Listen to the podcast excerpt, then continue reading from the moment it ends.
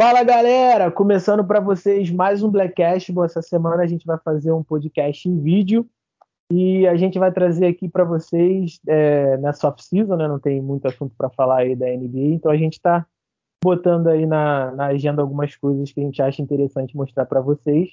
E a NBA divulgou um ranking dos 30 melhores jogadores para a temporada de 2021 e 2022. Então a gente aproveitou esse ranking que ela fez e fizemos o nosso próprio ranking aí dos 30 melhores jogadores que a gente acha. Então, do primeiro ao 30 tem uma pontuação, e decorrente dessa pontuação, o jogador que recebeu a maior pontuação é o primeiro, e o que recebeu menos é o último, e assim sucessivamente. A gente vai divulgar isso no Twitter depois para vocês comentarem, fazerem o ranking de vocês, etc. E aqui a gente vai falar mais ou menos o porquê cada um ficou em cada posição. É, teve gente que botou jogadores mais acima, outros mais abaixo, então teve jogadores aí que teve jogadores aí que pode ter entrado numa posição maior, numa posição menor. Mas isso daí é o de menos, é o consenso, então a gente tem que aceitar. E já vou deixar aqui para vocês, arroba em tudo, nos sigam lá, dê essa moral. E no final a gente vai deixar nossas redes pessoais aí para vocês darem a moral ali pra gente e a gente conseguir mais seguidores, tanto no Twitter, Instagram, etc. Vamos começar então. É... Fernando. Fernando não, o André. O André começa aí. Começa aí, André. Por que o Morão ficou na trigésima posição? Não, na trigésima não foi o Moura, não, já. Foi, pô. Trigésima foi o Lamelo. Não, cara, foi o Moran. Aqui, aqui, na lista que tu mandou foi o Moran, viado. Pô, fiz merda então, não é possível. Nada. Essa que eu peraí. Não, então, cara, né? é o Moran, é o Moran mesmo. É o Moran, não entrou. Pô. É o Moran, Lamelo não entrou, não. Porra. Tem dois Moran na lista, caralho. É o Lamelo. Tem dois é Moran na lista, não, cara. Tem, tem. Tem dois Moran na lista. Tem o Moran em 28 e o Moran em 30. Então o 30 foi o Lamelo. Começar bem. É, já começamos bem. É. Moran, Era 3 horas da manhã. Mas, pô, é, o trigésimo é o, o, o Lamelo, porque ele teve uma boa temporada uma boa temporada de Hulk. Foi o Hulk do ano, conseguiu pegar ali o play com o Charlotte. Então, assim, já tem um, já tem um ano. Pode-se dizer que o play-in é playoff, né? Considerado playoff. Então, já, já, já chega ali disputando playoffs no primeiro ano da carreira. Mostrou uma curva de evolução boa. Ele começou bem mal, começou bem, bem mais ou menos na NBA e depois foi evoluindo durante a primeira temporada para ser quase quase certo que era o que era o Hulk do ano já no, depois ali da pós-período do All-Star. E na, na, nossa votação foi quase que consenso que ele estava ali. Ele estava ali entre entre 29 e, e, e 30. É, na minha então, lista ele ficou em 29. É, na minha também. Ficou para você, o Wallace, ele ficou em ele ficou em 29. Então assim, foi meio que meio que consenso que ele tá, ele tá no top 30 aí jogadores da NBA projetando para a próxima temporada. É, cara, meio consenso não, porque no meu Lamelo não tá. Eu acho que eu botei o Fox, se eu não me engano. Mas eu não vejo também grande diferença, não. Eu só botei o Fox, que eu acho que o Fox é mais provado. Tem mais temporadas que o Lamelo. Mas eu acho que ele tá ali, cara, na posição que, assim, no finalzinho da lista mesmo, cara. Se der mole, tipo assim, o Lamelo, o Lamelo tem 20, né, o 19. Mas tá, ele deve ser talento jovem, um top 10, assim. Eu acho que eu concordo com o Lamela ali nessa trigésima posição. Eu também, cara. Sigo de acordo com, com os redatores aí, com, com meus antecessores aí. É, não tem muito o que falar. E assim, é, um ponto que o André falou, cara. É, ele já foi ótimo nessa temporada, já foi acima da expectativa. Tinha muita gente subestimando ele antes de começar a temporada, tá ligado? É, é, muita gente achava que ele que, que ia acontecer mais ou menos o que aconteceu com o Lonzo no começo, o pai falando pra caramba e o cara não entregar o que o pai falava. E o Lamelo entregou, cara. E, e para essa temporada, mano, ele só tende a evoluir, tá ligado? E, e é isso. Eu acho que ele merece estar nos 30. É ao contrário da, da, da lista que a gente viu, que tem outros caras que já estão no ápice e não vão passar daquilo ali. E o Lamelo vai passar do ápice desses caras, tá ligado? Do nível que esses caras chegaram.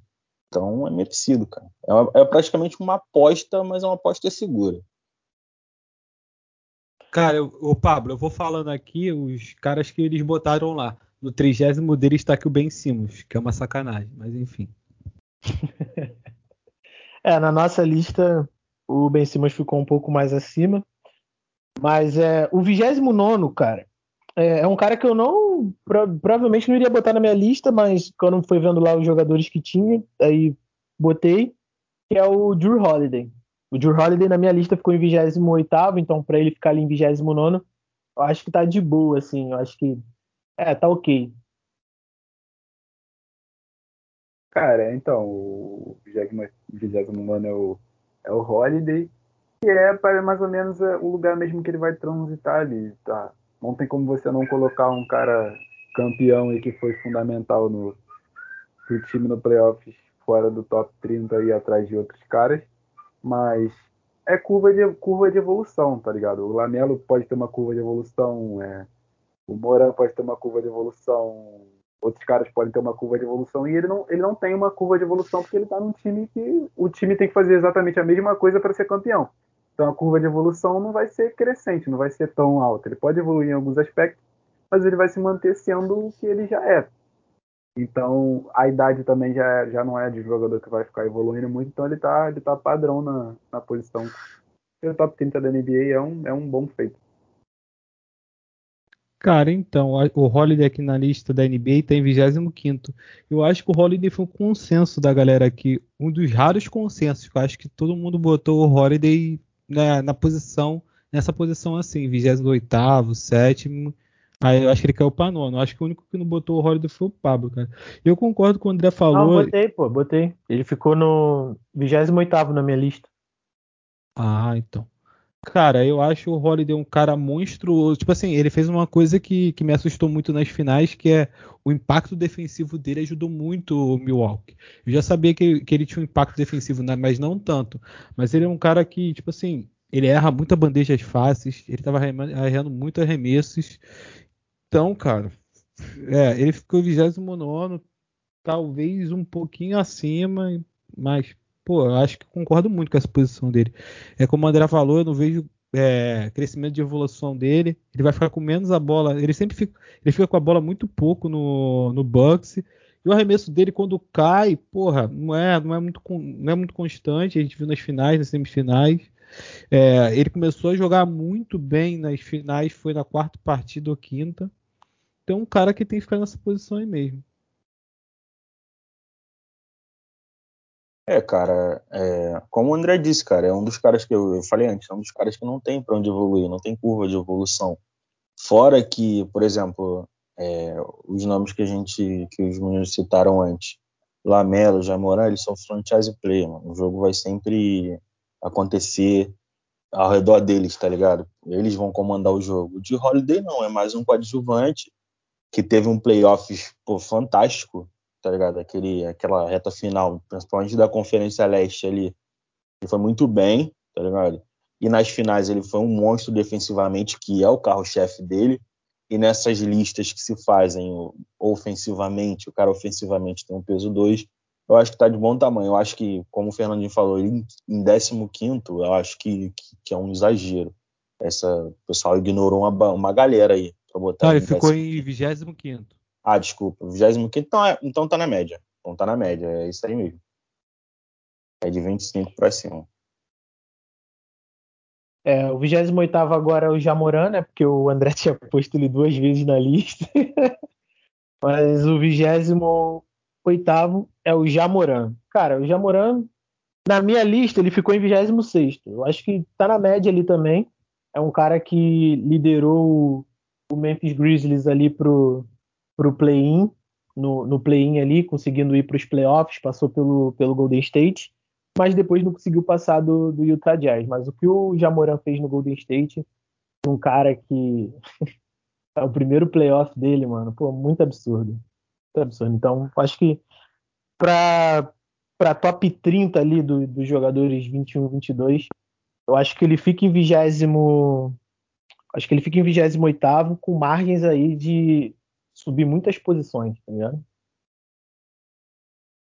É, então, eu coloco, eu coloco o Jamoran como um cara que está em 28 mas ele tem uma curva de evolução grande, podemos dizer assim, mas o Jamoran acabou caindo muito na nossa lista e acredito que em muitas listas pelo fato de, de ele ter diminuído o teto dele que a gente pensava ser mais alto, ele teria uma curva de evolução maior e ele não teve uma curva de evolução tão grande quanto quanto a gente esperava, mesmo sendo um bom jogador, já sendo melhor do que muitos que são desse quadro desse quadro de jovens, de rookies praticamente, ele é melhor do que vários, mas ainda assim ele não, não, não entra nesse nesse top que a gente está fazendo aqui, de querendo ou não, não estamos fazendo um top de rookies, né? Estamos fazendo um top, um top geral da NBA só dele estar tá no top 30 já mostra que ele tem uma, um bom potencial e que ele já é um bom jogador.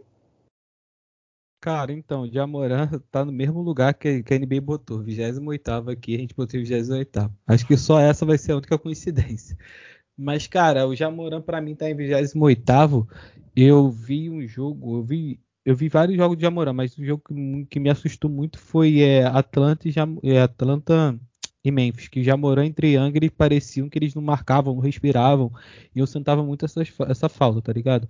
E o Triangle foi mudando disso de acordo com a temporada.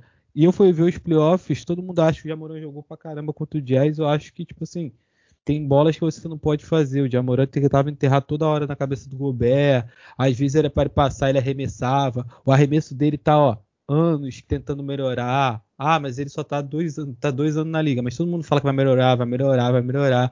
O Ben Simmons, a galera fica pegando no pé, pegando no pé. Mas o Jamoran também, pô, ele não melhora o arremesso dele, tá ligado? E eu acho que falta ele é, concluir mais também de média distância, com floaterzinho. Então, eu botei o Jamoran em 20. Eu não lembro que posição eu botei o Jamoran, mas foi por aí também. Cara, assim, a esperança que eu tenho no Jamoran é se ele fizer uns 70% do que ele fez contra o Warriors no play-in. Que eu acho que foi o único jogo da, que eu vi dele, assim, que ele tomou as decisões certas. Vamos dizer assim. Só arremessava quando, por exemplo, teve, tiveram um, um jogo do Warriors antes que ele foi um desastre no perímetro. Aí nesse jogo do play-in, ele arremessava mas o Warriors deixou ele livre nesses dois jogos, ele arremessava e ele tomava as decisões certas. As infiltrações dele também. Mas aí chegou nos playoffs, na série contra o Jazz, ele fez tudo que a gente vinha acompanhando, que era tentar encarar o. que era para tentar encarar o próprio Gobert, entendeu? Mas é isso, eu acho que, que, que ele, ele vai ter uma evolução nessa temporada, assim. É, falado isso do Jamoran, a gente pode partir aí para o 27, que é o Sabonis, Demanta Sabonis. Cara, eu confesso que eu não vi muitos jogos do, do Indiana, depois que o Oladipo saiu de lá. Mas é, os jogos que eu vi contra o Golden State, que foram os jogos que o Indiana jogou, o Sabonis era, era cara, era a bola nele que ele resolve. Acho que deve ter sido assim a temporada inteira, provavelmente. E é um cara que assim, evoluiu bastante, né? Depois que saiu do, do OKC. A gente não imaginava que ele fosse virar o Sabonis que ele é hoje. E nesse top 30 eu acho que tá bom. Acho que ele ainda pode evoluir um pouquinho. Acho que não vai evoluir tanto assim, mas um pouquinho mais. Talvez com um time melhor ali, Indiana. Um técnico bom, talvez também. Eu acho que ele possa subir aí algumas posições, sei lá, umas duas ou três, nesse top 30. Cara, eu concordo com o que você falou. É, foi uma falta de paciência ali do OKC de não ter, ter visto que a curva de evolução dele poderia ser grande. Mas hoje em dia o Sabonis virou isso aí, cara. É um cara que, querendo ou não, ele não tem muita, ele não tem muita mídia, que acaba não você nem visto, né? Porque muita gente, a maioria não vai ver o Indiana, não tem muita coisa atrativa para você assistir o Indiana, nem o basquete que ele joga, né? É tão atrativo assim, então, então é entendível não ser tão assistido. Mas o Sabonis ele joga uma comparação assim. Ele é como se fosse um Daniel da vida. Ele faz praticamente a mesma coisa que o Kit faz, só que ele é um pouco mais físico até. Ele tem um pouco mais de, de mobilidade e defensivamente ele é melhor, né? Então ele, ele aplica mais o físico no jogo dele. E é um cara muito de, de, de, jogar um basquete de transição, não em velocidade, mas dando passes, que não é, não é tão destacado, mas ele é um bom passador. É um cara que faz muita função do, do, do pivô, específico aquele pivô classicão, por exemplo, tipo o Javel Magui da vida, que ele só tá ali para fazer screen, só tá ali para ficar dando jogo pros caras e ter uma presença no garrafão, o Sabonis consegue fazer os dois. Então é, é, raro, é raro você ver o Sabonis jogando de uma maneira só. Tem jogo que tu vê o Sabonis, ele tá com, sei lá, ele tá com 15 assistências e fez 9 pontos. Pegou 3 rebotes no jogo. Aí tem jogo que ele tá com 20 rebotes e fez 30 pontos e não deu nenhuma assistência no jogo. Ele consegue mudar muito o estilo de jogar dele. É um cara que tem, tem muito potencial e já tá entre os melhores jogadores da NBA. Então, cara, o Sabonis. Aqui na, né, na lista tá o Russell Westbrook, que é maluquice. Mas enfim, o Sabonis eu gosto muito do Sabonis, cara. Eu acho que no início desta temporada, 30 primeiros jogos ou 20, sei lá, o Sabonis estava no top 10, cara, concorrendo pro MVP, tá ligado? O Sabonis estava muito bem, jogando muito bem. Então queria, eu botei ele em 20, ele ficou em 27, eu acho que é a posição muito legal para ele, cara, muito legal, porque como o André disse, o Sabonis tem um bom passe, ele tem um ótimo arremesso, ele é um bom defensor. Então um cara que, tipo assim, vale muito a pena ele ficar nesse lugar, cara. É um cara que, a, como o Pablo disse, a galera não vê pouco jogo do Indiana, né, cara? E é um cara que está evoluindo a cada ano. O Sabonis, tipo assim, eu acho que na temporada passada ele sempre teve teve o double-double. Acho que ele estava com média de double-double. Tem que olhar aqui no basquete por referência. Mas ele começou a evoluir, evoluir, evoluir. Agora ele tá dando muitas assistências, cara. É muito inacreditável o que ele faz, tá ligado? Ele faz as coisas sujas na defesa. Então, um cara que eu gosto muito. E, pô, Indiana, você jogar Indiana, que ele joga com o Miles Turner. Agora tem aquele cara lá, Big, Big, é, Big, Big Taz, sei lá, que é um cara lá. E ele sempre é o centro. Agora eu não sei se ele vai ser o centro por causa que chegou lá o cara de, do Net, que eu esqueci o nome. Mas enfim, chegou esse cara. E eu acho que talvez ele não seja mais o centro, mas é o grande jogador da franquia indiana, o Sabonis. Cara, é um, do, é um dos jogadores da liga que eu mais gosto também. Confesso que na hora que a gente fez a votação eu esqueci o nome do Sabonis, confesso. É, tanto que quando foram, foi falado o nome dele, eu falei, putz, esqueci, porque eu acho, na minha opinião, ele tá na frente de um. De um... Né, o Caris Laver. É, o Caris Laver. Eu acho que também só, ele não vai ser franchise player na frente do, do, do Sabonis, mas assim, é um cara que já vem duas temporadas seguidas de, de All-Star. Já vem mostrando uma consistência. E eu acho que ele tá na frente de uma galera que a gente, que eu, que eu, eu até mesmo votei, mas como eu falo, eu esqueci, eu, eu eu esqueci o nome dele, mas eu acho que a gente, a gente pode fazer um podcast quando a temporada acabar. A gente vai ver que ele ficou na frente de uma galera em termos de desempenho. É, e assim, cara, se o Indiana não sofrer com as lesões igual sofreu essa temporada, é, pode dar bom para o próprio time, tá ligado? Porque nessa temporada eu acredito que resolveu o problema dele jogar com, com o Miles Turner. Muita gente achava que era um problema, que o Miles Turner ia ser negociado e tal. Eu acho que eles resolveram isso e, e eu acho que eles vão pegar playoffs tranquilamente. O time do Indiana completinho, sem as lesões, porque as lesões influenciaram muito na temporada do time do Indiana. E, e é isso, cara. É um jogador que eu gosto muito. Eu acho que pode terminar a temporada na frente de uma galera que a gente que tá na frente dele nessa lista. Então, agora começa a merda, a polêmica. Agora, agora, agora, agora começa. Agora começa. Agora... É, só vou pedir pro André, chega um pouco mais para a esquerda aí que não tá aparecendo não na câmera. Mais, mais, mais, mais.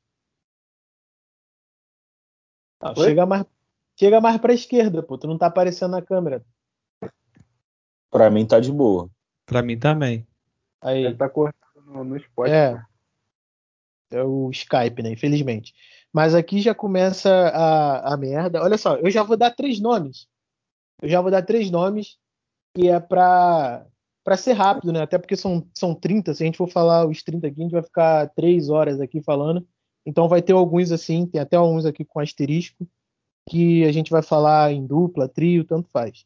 Eu já vou falar três aqui. 26 Jalen Brown.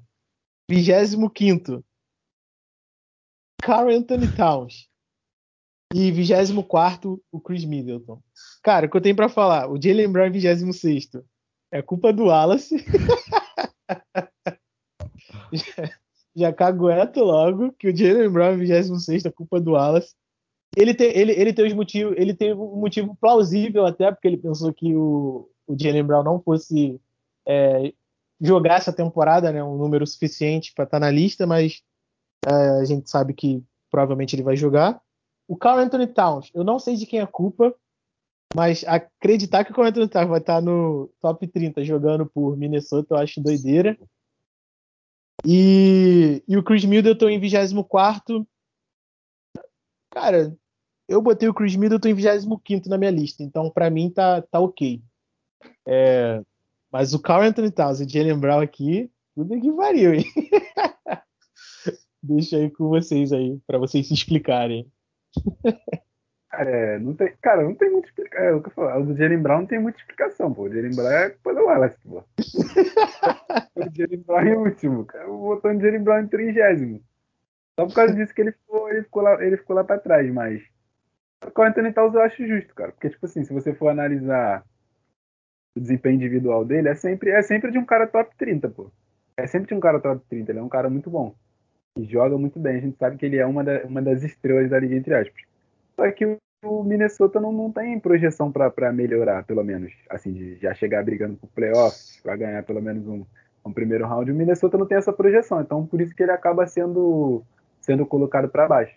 Mas, pelo, como a gente está vendo aqui, top 30 jogadores da NBA para a temporada, acho que é justo com o Anthony Towns. Ele, é, ele, ele, ele, ele justifica tá no, tá, no, tá no top 25 ali. Pode se ele tivesse uma franquia melhor, por exemplo, tivesse uma franquia que disputa playoffs e tal, provavelmente ele ia estar no 15, por aí, 20, com certeza ele ia estar.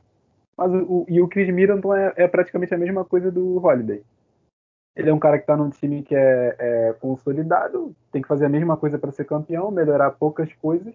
A função dele não vai mudar tanto, ele não é novo para ter uma curva de evolução tão grande. Pode melhorar umas coisas e piorar outras no jogo dele, então ele fica no, no, no padrão ali que ele já que ele já que ele já estaria no top top 25, 20 da NBA. Cara, então, eu concordo muito com essa lista, cara. Eu acho que o, o Taus tem talento para ser melhor que o Jalen Brown e eu acho que o Chris Middleton, tipo assim, o Chris Middleton, sei lá, é o Michael Jordan dos pobres, sei lá, cara, o Michael Jordan dos Bucks, sei lá. O Chris Middleton, ele, ele mete mais bola que você não acredita, tá ligado? Se ele tivesse, é, o, teve dois períodos, acho que foi dois períodos contra a Atlanta, cara. E um, e um também contra o Suns, cara. Se ele manter aqueles períodos ali, é, toda a temporada não, mas porra, a maioria dos jogos, cara, ele tava no top 10 de, top 10 não, mas top 15 de todo mundo, tá ligado?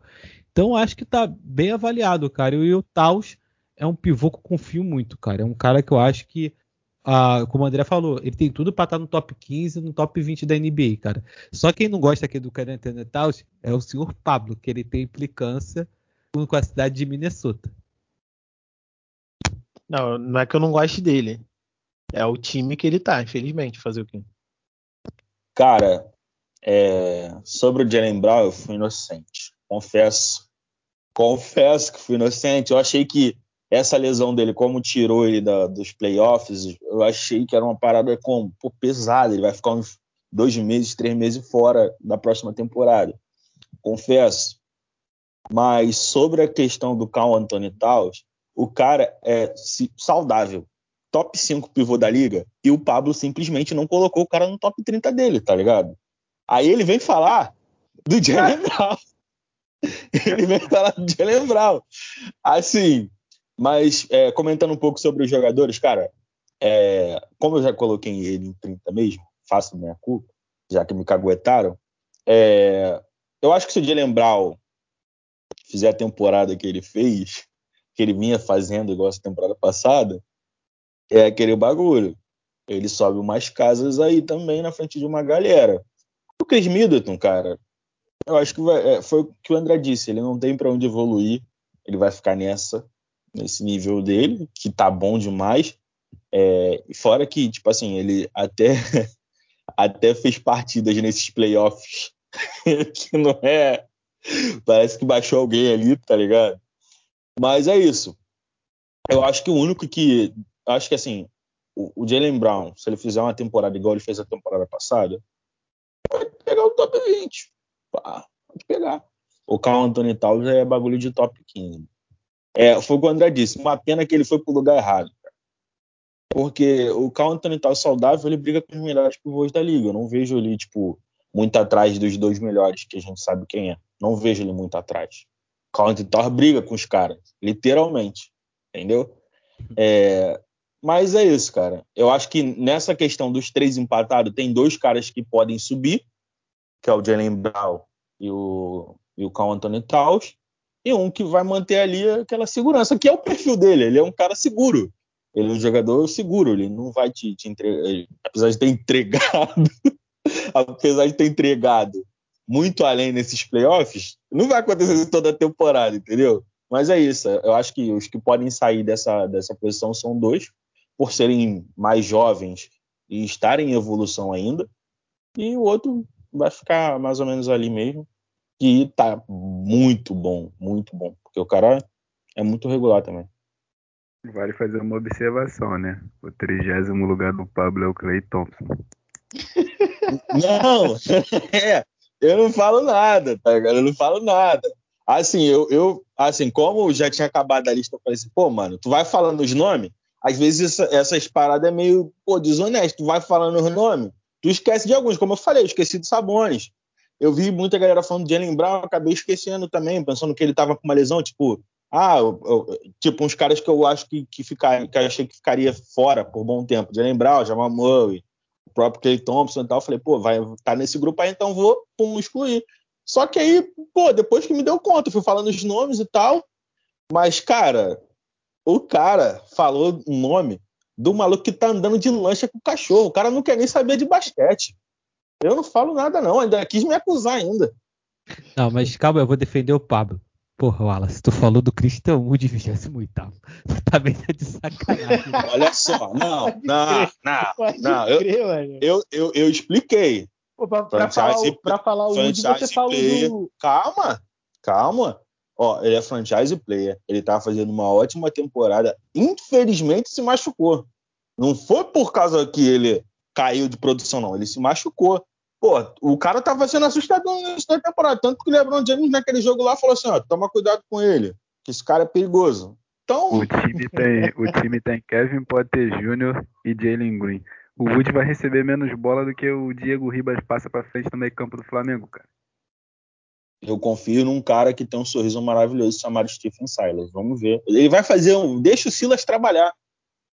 Enfim, o cara botou um maluco que anda de lancha com um cachorro e veio reclamar do meu, do meu Jalen Brown. Só isso que eu tenho a falar. justo, justo. É, já vou meter mais três nomes já para adiantar um pouco. É, Zach Lavine, número 23, 23 Ben Simmons, 22 e Zion, 21 é, O Lavine, cara, é, eu acho que tá, tá, na posição correta, na minha ficou em 24 Agradecer o Fernando aí por ter falado o nome dele, se eu não me engano, acho que na lista oficial ele nem tá. É, eu acho que ele vai ser o, o cara principal desse, desse, time do Bulls. E na nossa lista ainda ficou uma coisa assim legal, porque ele é o número 23, né? Que era o número do Michael Jordan. Então, tipo, ficou uma parada bem legal. E é isso, eu acho que ele vai liderar é, esse time do, do Bulls. A gente até chegou a discutir um pouco é, quem ficaria com a bola final, se seria ele ou seria o. Caraca, que veio do, do Spurs, qual é o nome dele? É o DeRozan. Mas é, eu acho que vai ser, vai ser o Lavine, cara. Vai ser o Lavine que vai ter mais, é, mais, mais bola aí nesse time. O 24 ficou. Espera aí, só um minuto. O 24, 24 não, desculpa, o 22 ficou o Simmons. Na lista original, cara, botaram o Simmons, se não me engano, em 30, não foi? O Lavine nem entra, cara. Não, é, o Lavine não entra. Em, em... O Ben Simmons ficou em 30 na lista original. E o Zion ficou em 21 também na lista original. É porque então, na lista original entra o. Desculpa te cortar, entra o Gobert, que a gente não colocou. É, não, isso daí é absurdo. Mas é. Então, o Ben Simmons, cara, eu acho que nego. Acho que a galera pega muito no pé dele. É, e é uma coisa assim que desnecessária, porque o cara é um. O cara é um all-star, tá ligado? Apesar dele não ter arremesso, ele compensa muito na defesa, dando espaços, transição, é, atacando a cesta. Eu acho muito, muito absurdo aí botarem ele no, no top 30 só pelo, pela aquela, pra, por aquele finalzinho de temporada naquele último jogo ali contra o, contra o Atlanta. Eu acho muito absurdo. E o Zion acho que tá na posição certa também, 21 como a gente já falou do. Só a galera pega do pé dele, Pablo. Só a galera. Você falava que o Lonzo Ball tava jogando baixo com o Não, cara, você, você, sabe, você sabe que isso daí eu falava para implicar com para implicar com o Igor. É uma coisa completamente diferente. É, e o e o Zion em 21 acho que é esperado, é um jogador que tem teto aí para para subir. Pode ser que essa temporada aí ele carregue o, o Pelicans aí para os playoffs e brigue por, por, título, por, por títulos individuais. E vem um, é um cara que tá batendo recorde, né, cara? Cara que tá batendo recordes e com certeza vai levar o, o Pelicans aí pro, pro outro patamar.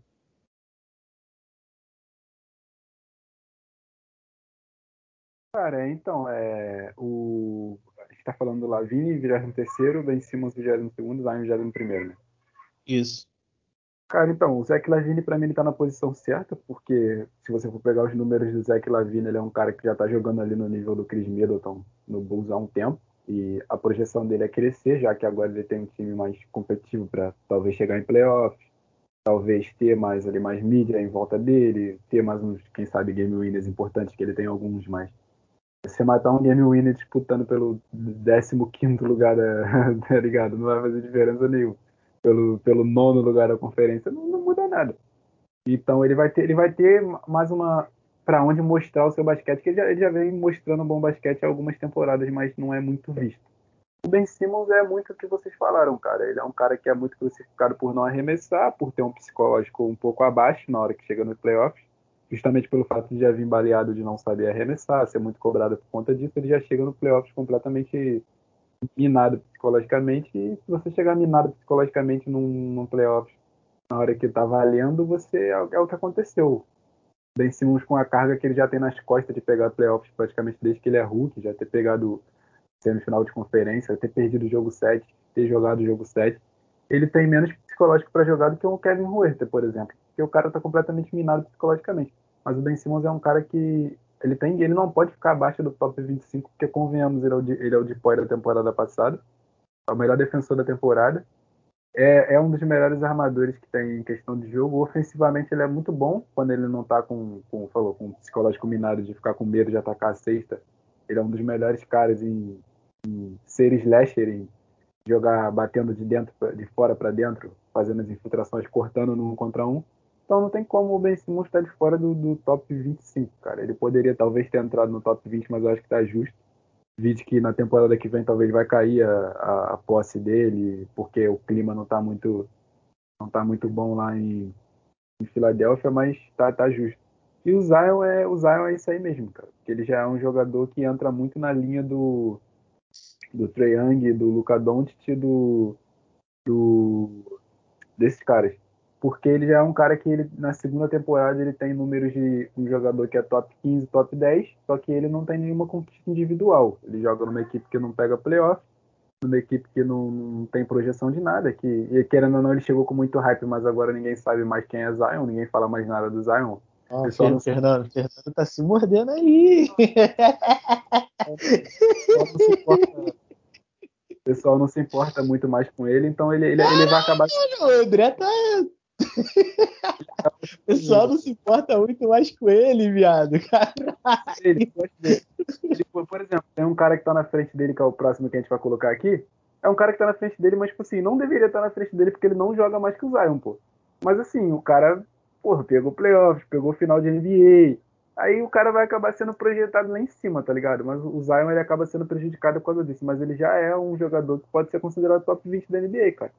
Tanto que na nossa lista aqui, eu acho que na de todo mundo ele entrou no, no, no 20, ele só perdeu por causa da média de pontuação que a gente fez, mas ele é um cara muito bom já, cara. Ele falou 27 pontos por jogo, cara. Já fez mais pontos por jogo que o Lebron, por exemplo. Só que não dá, né? O contexto geral não vai ajudar ele. Cara, então, o, ah, o Lavigne é um cara que, porra, acho que ele teve é, 40%, 45% de FG nessa temporada. O Lavigne, Renato, só, só, só, te cortando, da onde ele saiu e ele saiu de lá e ficou como depois? Implicância com a cidade de Minnesota, cara. Enfim, quando a gente fazer o preview, vocês vão ver mais surpresa. Mas enfim, eu acho que o Lavini é um cara que eu sempre gostei, cara, mas sempre ele foi marcado por ser esse dunker, né? E tal. E ele virou um cara muito bom no chute de três. O Lavini não é um puta jogador de mid-range, não, mas ele virou um puta chutador de três. Teve aproveitamento de 40 e poucos por cento de todos os arremessos. Eu acho muito bom pra um cara que, tipo assim, em Chicago, ele que tinha a bola, ele que era o clutch de Chicago, toda a bola, final de bola, sabia que era ele. Em 22 é o cara, é o Ben Simmons, que eu acho um cara que a galera persegue mesmo. Se você for ver que o Ben Simmons faz, as pequenas coisas que ele faz, ele é um cara muito importante. Eu acho que o Doc Rivers podia ter mudado algumas coisas dele ali, é minha opinião. Mas, cara, vamos falar do Zion, o Baby Zion. Cara, eu acho que é impressionante, sabe qual é o negócio? O André criticou, eu acho que as críticas dele são várias. Só que eu acho impressionante ainda que o Zion faz, porque o Zion meio, sem ir para os playoffs e tanto machucado assim, a gente considera ele um talento muito absurdo, tá ligado? Porque se o Zion, se ele não se machuca e ele joga todas as duas temporadas normais, ele tava, em ele tava na top 15 da NBA. Isso aí para mim é, é, fato. Porque ele ia estar no, segundo time, no terceiro time. Então para mim é fato. Se ele não se machuca, ele ia ganhar o de poi também. E a gente ia botar ele lá em cima, cara. Então, para mim. Aí, assim, Wallace, se o Zion não se machuca, ele ganhou de poi do Jamoran. Ele só não ganhou por causa que ele teve medo dos jogos. E todo mundo sabe, cara. E todo mundo sabe. Confundiu Você o nome confundiu, era Rook. Era oh, Hulk, yeah. mano. Ah, é Hulk, de Poi. Hulk, Hulk, Hulk. Eu confundi de Poi que o André falou. Foi mal. Hulk, ele ia ser o Hulk. E, tipo assim, cara, é o, o Zion, eu acho que, falando dele, é um dos jogadores que eu mais gosto de ver mesmo.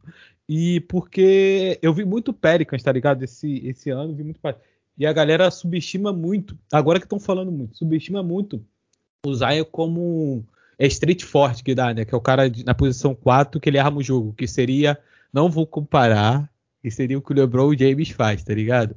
Só que o Zion tem uma, é uma armação totalmente diferente do LeBron, tá ligado? O Zion não é aquele cara que você vai ter medo dele fazer um, talvez um, como se diz, um chutinho ali de fora. O Zion é aquele cara que vai para cima. E dentro do garrafão, o Zion é imparável. É o maior cara dentro do garrafão. A habilidade dele de, para mim, de qualquer, qualquer duas das mãos ele é ser melhor que os caras. No meu, no meu top, eu acho que o Zion ficou em 19 e o Tatum foi vigésimo no meu, tá ligado? É, eu acho que o Zion tem tudo para evoluir e ser, tipo assim, daqui a dois anos, top 10 da NBA fácil. Ele tem que ser top 10 da NBA fácil. Eu acho que esse ano já ele vai ser top 15. Cara, falar um pouco do Zach Lavine, cara. É, ele teve uma temporada, começo de temporada monstruoso pelo Chicago, tá ligado? Com, com um time ruim. Eu acho que foi aí, foi a partir daí, que a franquia começou a falar: é, nós temos um cara para carregar o time, agora a gente precisa reforçar ao redor dele. Eu acho que daí que surgiu essa a ideia de, de fazer uma off-season muito forte, fazer um, um, mercado muito forte. O time de Chicago está muito, muito bom agora. E o Zach Lavine, cara, é, assim, em termos de desempenho, no começo da temporada ele estava mais jogando da posição dele. Óbvio que, que o Harden também já não é mais guard, mas tipo, em termos de desempenho ele estava muito bem no começo. É, é, justo, a colocação dele é justa, com, com aquele asterisco de, de, de evolução. É, e vamos para o Zion. Não vai assim, falar do Ben Simmons antes, não? Ah, é, desculpa. Ben, ben Simmons, cara. O Ben Simmons, a gente tem que agradecer que ele não tem arremesso. Porque ele, junto com o Giannis, eu acho que é um dos caras que se acrescentam arremesso, eles ficam praticamente imparáveis, tá ligado? É isso. e a diferença é que o Giannis tem psicológico brabo e o Simmons não tem. Tá ligado? Eu não sei se o Giannis aprendeu isso com o Kobe, não sei. Mas o, o psicológico dele, mano, é praticamente, sei lá, inquebrável, mano. É muito difícil. Pô, os caras faziam contagem regressiva pro cara bater lance livre. E ele não se abateu em nenhum momento. Mas quando a gente tá falando do Simmons, eu acho que o maior problema dele é esse. Eu acho que ele fez uma temporada muito monstruosa e foi injustiçado pra caramba, porque ele foi o depois da temporada.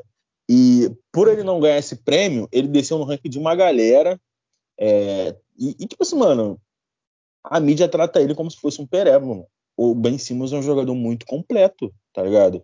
é, é, que esse negócio do arremesso, a gente fica batendo, a, a, mídia, os times adversários ficam batendo muito nessa tecla, acaba prejudicando ele psicologicamente. Mas, cara, ele é um jogador muito bom. Eu, eu lembro que teve um jogo da, da série contra o, Wizard, que a gente estava até comentando, eu acho que o André, não lembro quem a gente estava comentando. Mas, tipo assim, cara, ele foi monstruoso jogando de pivô, velho. Tá ligado? Ele é um jogador excepcional. Ele pode evoluir sim. É, eu acredito que próxima temporada acho que ele não vai evoluir, cara, porque ele tá com um relacionamento muito desgastado com o time do Philadelphia. O próprio Doc Rivers, é, quando perdeu a série pro Atlanta, jogou a parada no colo do, do Ben Simmons, jogou a responsabilidade todinha pro Ben Simmons, e não, aí todo mundo sabe que não foi isso, tá ligado? E, e eu acho que a relação dele tá muito desgastada, ele não tá entrando em contato com a franquia. E como ele já tem esse problema de, de se abater facilmente, eu acho que não vai ser muito boa a temporada para ele se ele continuar em Filadélfia. É, essa semana eu vi um rumor que ele podia estar indo para Minnesota, não sei como é que funcionaria essa, essa trade, mas eu acho que, tipo assim, do jeito que tá a relação, mano, o importante é ele sair de lá para melhorar. Por mais que ele Pô, vá para Minnesota. Não, mas, um cara, cara pra... mas, aí ele, mas aí é que tá, cara. Ele não, a, a relação dele com a franquia tá, tá, tá horrível. Mas, enfim, é um jogador que eu acho que é muito injustiçado. É, ficou nítido no prêmio de depois esse ano, porque, cara, mano, foi um absurdo que fizeram. Eu daria depois pro Embiid, mas não daria pro Gobert. Tá ligado? É, foi um absurdo isso. Mas, enfim. É, eu acho que ele não vai subir nessa temporada. Ele não, eu acho que ele não vai evoluir devido à relação dele com a franquia. Eu acho que tá de bom tamanho. Ele tá em 22, né? É, é 22. Tá de bom tamanho. E agora a gente vai pro, pro Zion. Assim, o Zion, ele é um jogo. É, como eu disse, nesses rankings, é, eu acho que ofensivamente tem um peso 2. Acredito eu. O jogador ser muito bom ofensivamente pesa muito a favor dele. E, cara, o Zion é um monstro ofensivamente. É um monstro. Eu, eu tava vendo os jogos antigos é, da NBA, o Zion lembra muito o Charles Barker, mano no ataque, ele lembra muito Charles Barkley. E fora que ele é muito mais forte, né? O Zion, pô. Eu acho que, que, que mano, o Zion é muito forte, mano. não dá. Ele, e, e, e, na liga de hoje que você for buscar contato com ele, vai ser end one direto, ou ele vai para de lance livre direto, tá ligado? É, eu concordo um pouco com o Fernando disse. Se ele não tivesse as lesões, é, ele estaria ali brigando para top 15. Mas é aquilo o maior problema dele é a lesão. É isso que atrapalha muito ele. O físico dele muitas das vezes joga a favor, mas também joga contra. Tá ligado? O cara é um monstro, é forte, mas a base às vezes não aguenta. E foi isso que aconteceu com ele na primeira temporada. Não sei se ele seria o Rookie of the Year, não sei se ele teria a regularidade do Jamoran, por exemplo, como é que é na primeira temporada, questão de adaptação e tal. Mas é isso. É um cara que daqui a uns anos a gente vai estar tá fazendo top 10 da liga, ou até, sei lá, top 5, pode ser um nome que vai estar, tá, tá ligado? É, só... Voltando aqui, se essa troca acontecer do Ben Simmons para Minnesota, é para acabar a carreira do maluco, né? Não, não sei. Ou não, Pablo. É... Ou não. É... Porque, tipo assim, eu acho, eu acho que o Minnesota quer fazer o quê? A gente não pode perder o Carl Anthony Towns. Então a gente vai fazer tudo para manter o Carl Anthony Towns. Como bem sim um dos amigos é, de tempo de adolescência do, do Carl Anthony Towns e do próprio DeAndre Russell, é, eu acho que eles vão tentar fazer isso. Pô, cara, eu mas... acho que, que ia ter uma boa para ele, porque ele vai se sentir confortável jogando com os amigos, cara. Mas, porque... que troca, mas que troca Minnesota pode oferecer por ele sem enviar o Carl Anthony Towns ou o DeAndre Russell, cara? Cara, eu não sei. Tipo assim, tem um rumor que o Minnesota é um dos, um dos principais, talvez o Malik Beasley. Deve mandar o Malik Beasley, o Angela, o, o Edwards, talvez o Patrick Beverly. Ou o próprio aquele cara que tem um nome estranho lá que eles colocaram no mercado também, o Vander alguma coisa, Vanderbilt, o número 8 lá.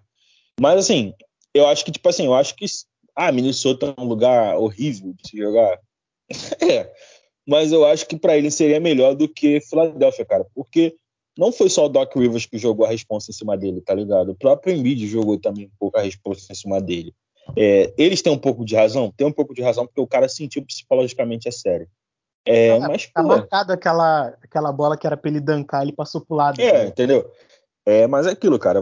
É, você jogar entre amigos, entre pessoas que vocês gostam, e se você vê as redes sociais dos três e mais o Devin Booker, eles vivem se marcando, eles é, curtem férias juntos. Então acho que pode dar certo sim. É, eu não acredito que ele, que ele vai fazer uma temporada igual ele fez essa última em Filadélfia, porque a relação tá muito, porra, tá muito desgastada, mano. Eu, eu não vejo mais o Simon jogando a bola que ele jogava em Filadélfia. Ele pode queimar minha língua, mas eu não vejo mais isso. Então é isso. Isso daí só foi um adendo falando sobre o Simmons e agora a gente chega no nosso top 20. É, já falando que nesse top 20 aqui, né, eu vou falar já as três é, as três últimas colocações desse top 20. É, já tenho a, o vigésimo e o décimo nono já tem um asterisco aí porque eles empataram em pontos. Só que quem ficou em cima, ficou em cima porque na lista de alguém, no caso a minha, essa pessoa ficou à frente. Então, o Jimmy Butler ficou em vigésimo, o Chris Paul ficou em décimo nono e o Donovan Mitchell, Fernando fudeu com o Donovan Mitchell, ficou em, em 18. É, cara, o Jimmy Butler, para mim, é aquele cara que é um complemento que qualquer equipe queria ter, tá ligado? Eu acho que o, o Jimmy Butler em qualquer equipe, num time arrumado, seria um cara fora de série sensacional. Ele como franchise player, eu não sei se funciona. É, no Chicago Bulls, quando o Derrick Rose se machucou, que ele ficou sendo o cara principal, eu acho que ele ele não foi tão. É, ele não foi tão. Como é que eu posso dizer? Franchise player, assim, como a gente esperava que ele fosse. Depois ele foi pro. Depois ele foi para Minnesota. Em Minnesota ele teve que ficar lá com outras estrelas. Ele resolvia os jogos, mas em questão de equipe, a gente viu o que aconteceu. Ele brigou com todo mundo. Aí ele foi pro Sixers. No Sixers também a mesma coisa. Ele resolveu alguns jogos, mas brigou com todo mundo, deu entrevista pro J.J. Redick depois no podcast dele falando que o problema lá é que ele não sabia quem é que estava no comando, etc, blá blá blá, e meteu o pé depois no, no ano seguinte pro Miami Heat, que eu acho que foi a melhor coisa que ele fez, é um time que casa muito bem com ele, mas eu não vejo ele como franchise player desse time, eu acho que com os, com os adendos que teve na equipe, eu acho que é uma equipe que vai jogar muito bem em conjunto, porque tem muitos jogadores que têm a mentalidade parecida, tipo o Oladipo com a mentalidade do Jimmy Butler. O Oladipo, depois que saiu do, do OKC, teve essa mentalidade de vou treinar, vou treinar, vou treinar e vou ser o melhor que eu posso ser. E o Jimmy Butler tem essa mentalidade. O time do Miami Heat é conhecido por essa mentalidade. Então, eu acho que é uma coisa que casa bem. E o Jimmy Butler aqui no top 20 eu acho justo, porém, abaixo tem jogadores aí que tem teto para poder passá-lo na próxima temporada, caso a temporada dele não seja tão boa e a temporada passada a gente já viu que não foi tão boa assim. É, o, o Chris Paul, cara, tá aqui em 19. Eu acho que foi uma temporada absurda dele, que ele conseguiu levar o Phoenix Suns até a final da NBA. A gente viu que não, deu, né, não teve como, né? Eles não venceram. O Antetokounmpo passou o carro depois de dois jogos, se eu não me engano, né? E, mas o Chris Paul fez uma coisa absurda. O problema dele são as lesões, a idade. E é um cara que tá caindo já, né? Já, já era para estar tá caindo há muito tempo e tá caindo, apesar de estar tá ativo e bem, assim como armador, ele conseguiu elevar o jogo do, do Aiton. É, ele conseguiu dar uma liga nesse time do Phoenix Suns, uma coisa que o Devin Booker não conseguia fazer, o Devin Booker não conseguiu envolver o Aiton. E ele conseguiu fazer isso e levar o time para as finais. E agora, para essa temporada, o time teve alguns adendos aí, não perdeu, acho que ninguém de importante, renovou com o Cameron Payne. E tem tudo para para conseguir ir de novo para os playoffs. Agora, chegar à final eu acho um pouco mais difícil pelos times do, do Oeste que estão vindo como contender também, fora o Phoenix Suns. Mas o Chris Paul está aí nessa lista pela história que ele tem e pelo que ele fez aí no Phoenix Suns é, na temporada passada. O Donovan Mitchell, cara, na minha lista, o Donovan Mitchell ficou em 16 ele ficaria um pouquinho mais acima, Nessa lista aqui ele está em 18º, duas posições abaixo. Acho que ele ficaria um pouquinho mais acima se o Fernando não tivesse votado nele mais abaixo. Mas é, eu acho que o Donovan Mitchell é um cara que é um cara consistente. Eu não sei se ele vai ter um teto de evolução muito alta, mas, mas muito alto, mas é um cara consistente. É um cara que consegue liderar a equipe. Depois que o Gordon Hayward saiu, todo mundo pensou que é, o Utah Jazz fosse ser terra arrasada, mas não o Donovan Mitchell botou o time lá debaixo do braço e conseguiu é, fazer com que a franquia melhorasse. Né? É, se mostrou um jogador muito melhor do que o Gordon Hayward, então o Gordon Hayward sair, eu acho que foi a melhor coisa para o Utah Jazz. E eu acho, eu gosto muito do Donovan Mitchell, cara. E apesar dele ser um cara bastante consistente, eu acho que ainda tem teto aí para crescer se tornar um, sei lá, um top 15. Não, top 15 não, porque aqui na, na minha lista já botei em top 16. Talvez ali top 10, talvez, depois dos outros jogadores se aposentarem. Mas... Caralho, ousado. Eu gosto muito dele, cara. Cara, então, é, o Jimmy Butler é um cara que evoluiu muito o playmaker, a distribuição de jogo dele. Quando chegou em Miami, aprendeu muito a, a ser playmaker, envolveu muito bem para isso. A temporada passada foi um dos melhores defensores da, da temporada. Eu não me lembro qual foi o time de defesa que ele pegou. Não me lembro qual foi o time de defesa, mas provavelmente foi primeiro time. Pegou a NBA também, se eu não me engano, pegou o terceiro time. Então, assim, é um cara que, que não é não é aquele franchise player que você vai ver o nome dele destacado como o cara que carregou o time, que fez absurdos. Ofensivamente ele deu uma caída temporada passada. Se ele não tivesse caído ofensivamente, provavelmente ele ia estar bem acima no, no top, nos tops em geral. Que no dos caras ele estava bem alto, no dos caras ele estava em décimo primeiro, não estava? Décimo segundo? Décimo primeiro, Jimmy Butler. Não, é décimo primeiro. Ele ia estar por aí, por aí, top 15 também, se ele tivesse feito uma boa temporada ofensiva aqui no nosso, provavelmente. Mas é, é justo, cara. É um jogador que, com o Lowry agora, ele tem tudo para se livrar um pouco das responsabilidades de armar o jogo que ele estava tomando, de ficar muito com a posse da bola para distribuir, e provavelmente vai voltar a ter uma, uma média ofensiva mais alta, uma porcentagem melhor, e defensivamente ele vai continuar sendo mesmo. Então, meio que fica na média ali do que ele já era. Eu acho que ele, é um, ele foi um pouco superestimado depois da final. Depois da final contra o Lakers, ele subiu um pouco de patamar muito assim, de ser um cara que não era considerado top 20 do nada virou top 10. Pela maioria, ele, foi, ele subiu muito de patamar assim. Então, eu acho que, que mantendo aí a sanidade e a, e a lógica, ele, ele, ele entra nesse top 20 sim. O Chris Paul, cara, é aquilo. Ele é um cara que na temporada passada ele é top 15 da NBA, ele é top 10 em alguns momentos, pode ser considerado, mas é o que o Pablo falou, cara. A idade já é avançada, o, as lesões acabam atrapalhando, então ele é um cara que a curva dele não é de evolução, é de queda. Então a gente tem que fazer a projeção pela, pela, pela pelo que ele entregou e pelo que ele vai que a gente projeta que ele vai entregar. Então o Chris com uma curva de queda, ele tá na mesma média ali do, do do Butler, que ele é um cara que jogou mais que o Butler na temporada passada, estava acima do Butler, continua acima, mas os dois caem por causa da, da projeção que a gente está fazendo de, de, que podem integrar, entregar nessa temporada. O Donovan Mitchell, cara, o Donovan Mitchell é um cara que é o que o Pablo falou, ele é muito consistente, ele entrega muito bem, ele já mostrou que, que gosta de grandes jogos, recorde de pontuação em playoffs, é, pontos por jogo absurdo em todas as séries da carreira, ataca muito bem, não se esconde, tem um psicológico muito forte também. A projeção dele não é subir tanto, porque aparentemente, pelo que tudo indica, ele já está perto ali do teto de evolução dele. Pode evoluir mais um pouco, mas já está perto do máximo que ele pode entregar. Mas é aquilo, cara. Tem um cara no time dele que está na mesma condição do CP3 aí, praticamente, que é o Conley, só tem a cair e as lesões também atrapalham e já se mostrou como mostrou nesse playoff que quando o cara que dá o ritmo do jogo, que é o Conley, ele não tá jogando, o time não tem muito o que fazer, o time fica meio que perdido e a bola vai na mão do Mitchell para ele resolver e ele vai fazer 45 pontos. Então a curva, a curva, a curva de evolução dele é alta e o contexto ajuda. Então acho que está justo o Mitchell aqui, poderia estar até mais acima na frente de alguns que estão na frente dele, mas está justo. Cara, é, deixa eu lembrar, Jimmy, é Jimmy Butler? Butler, CP3 e Mitchell. Ah, tá. Cara, é, vamos lá. O Jimmy Butler, eu não sei se vai ter muito elogio. Cara, eu sou meio conformado do que como a galera pintou o Jimmy Butler, tá ligado? A galera transformou o Jimmy Butler em um jogador, tipo assim, fora do comum. E não, cara, o Jimmy Butler, como todos dizem, é um jogador forçado, ele é fora comum na defesa, ele se mostrou um playmaker melhor e tal, tudo bem.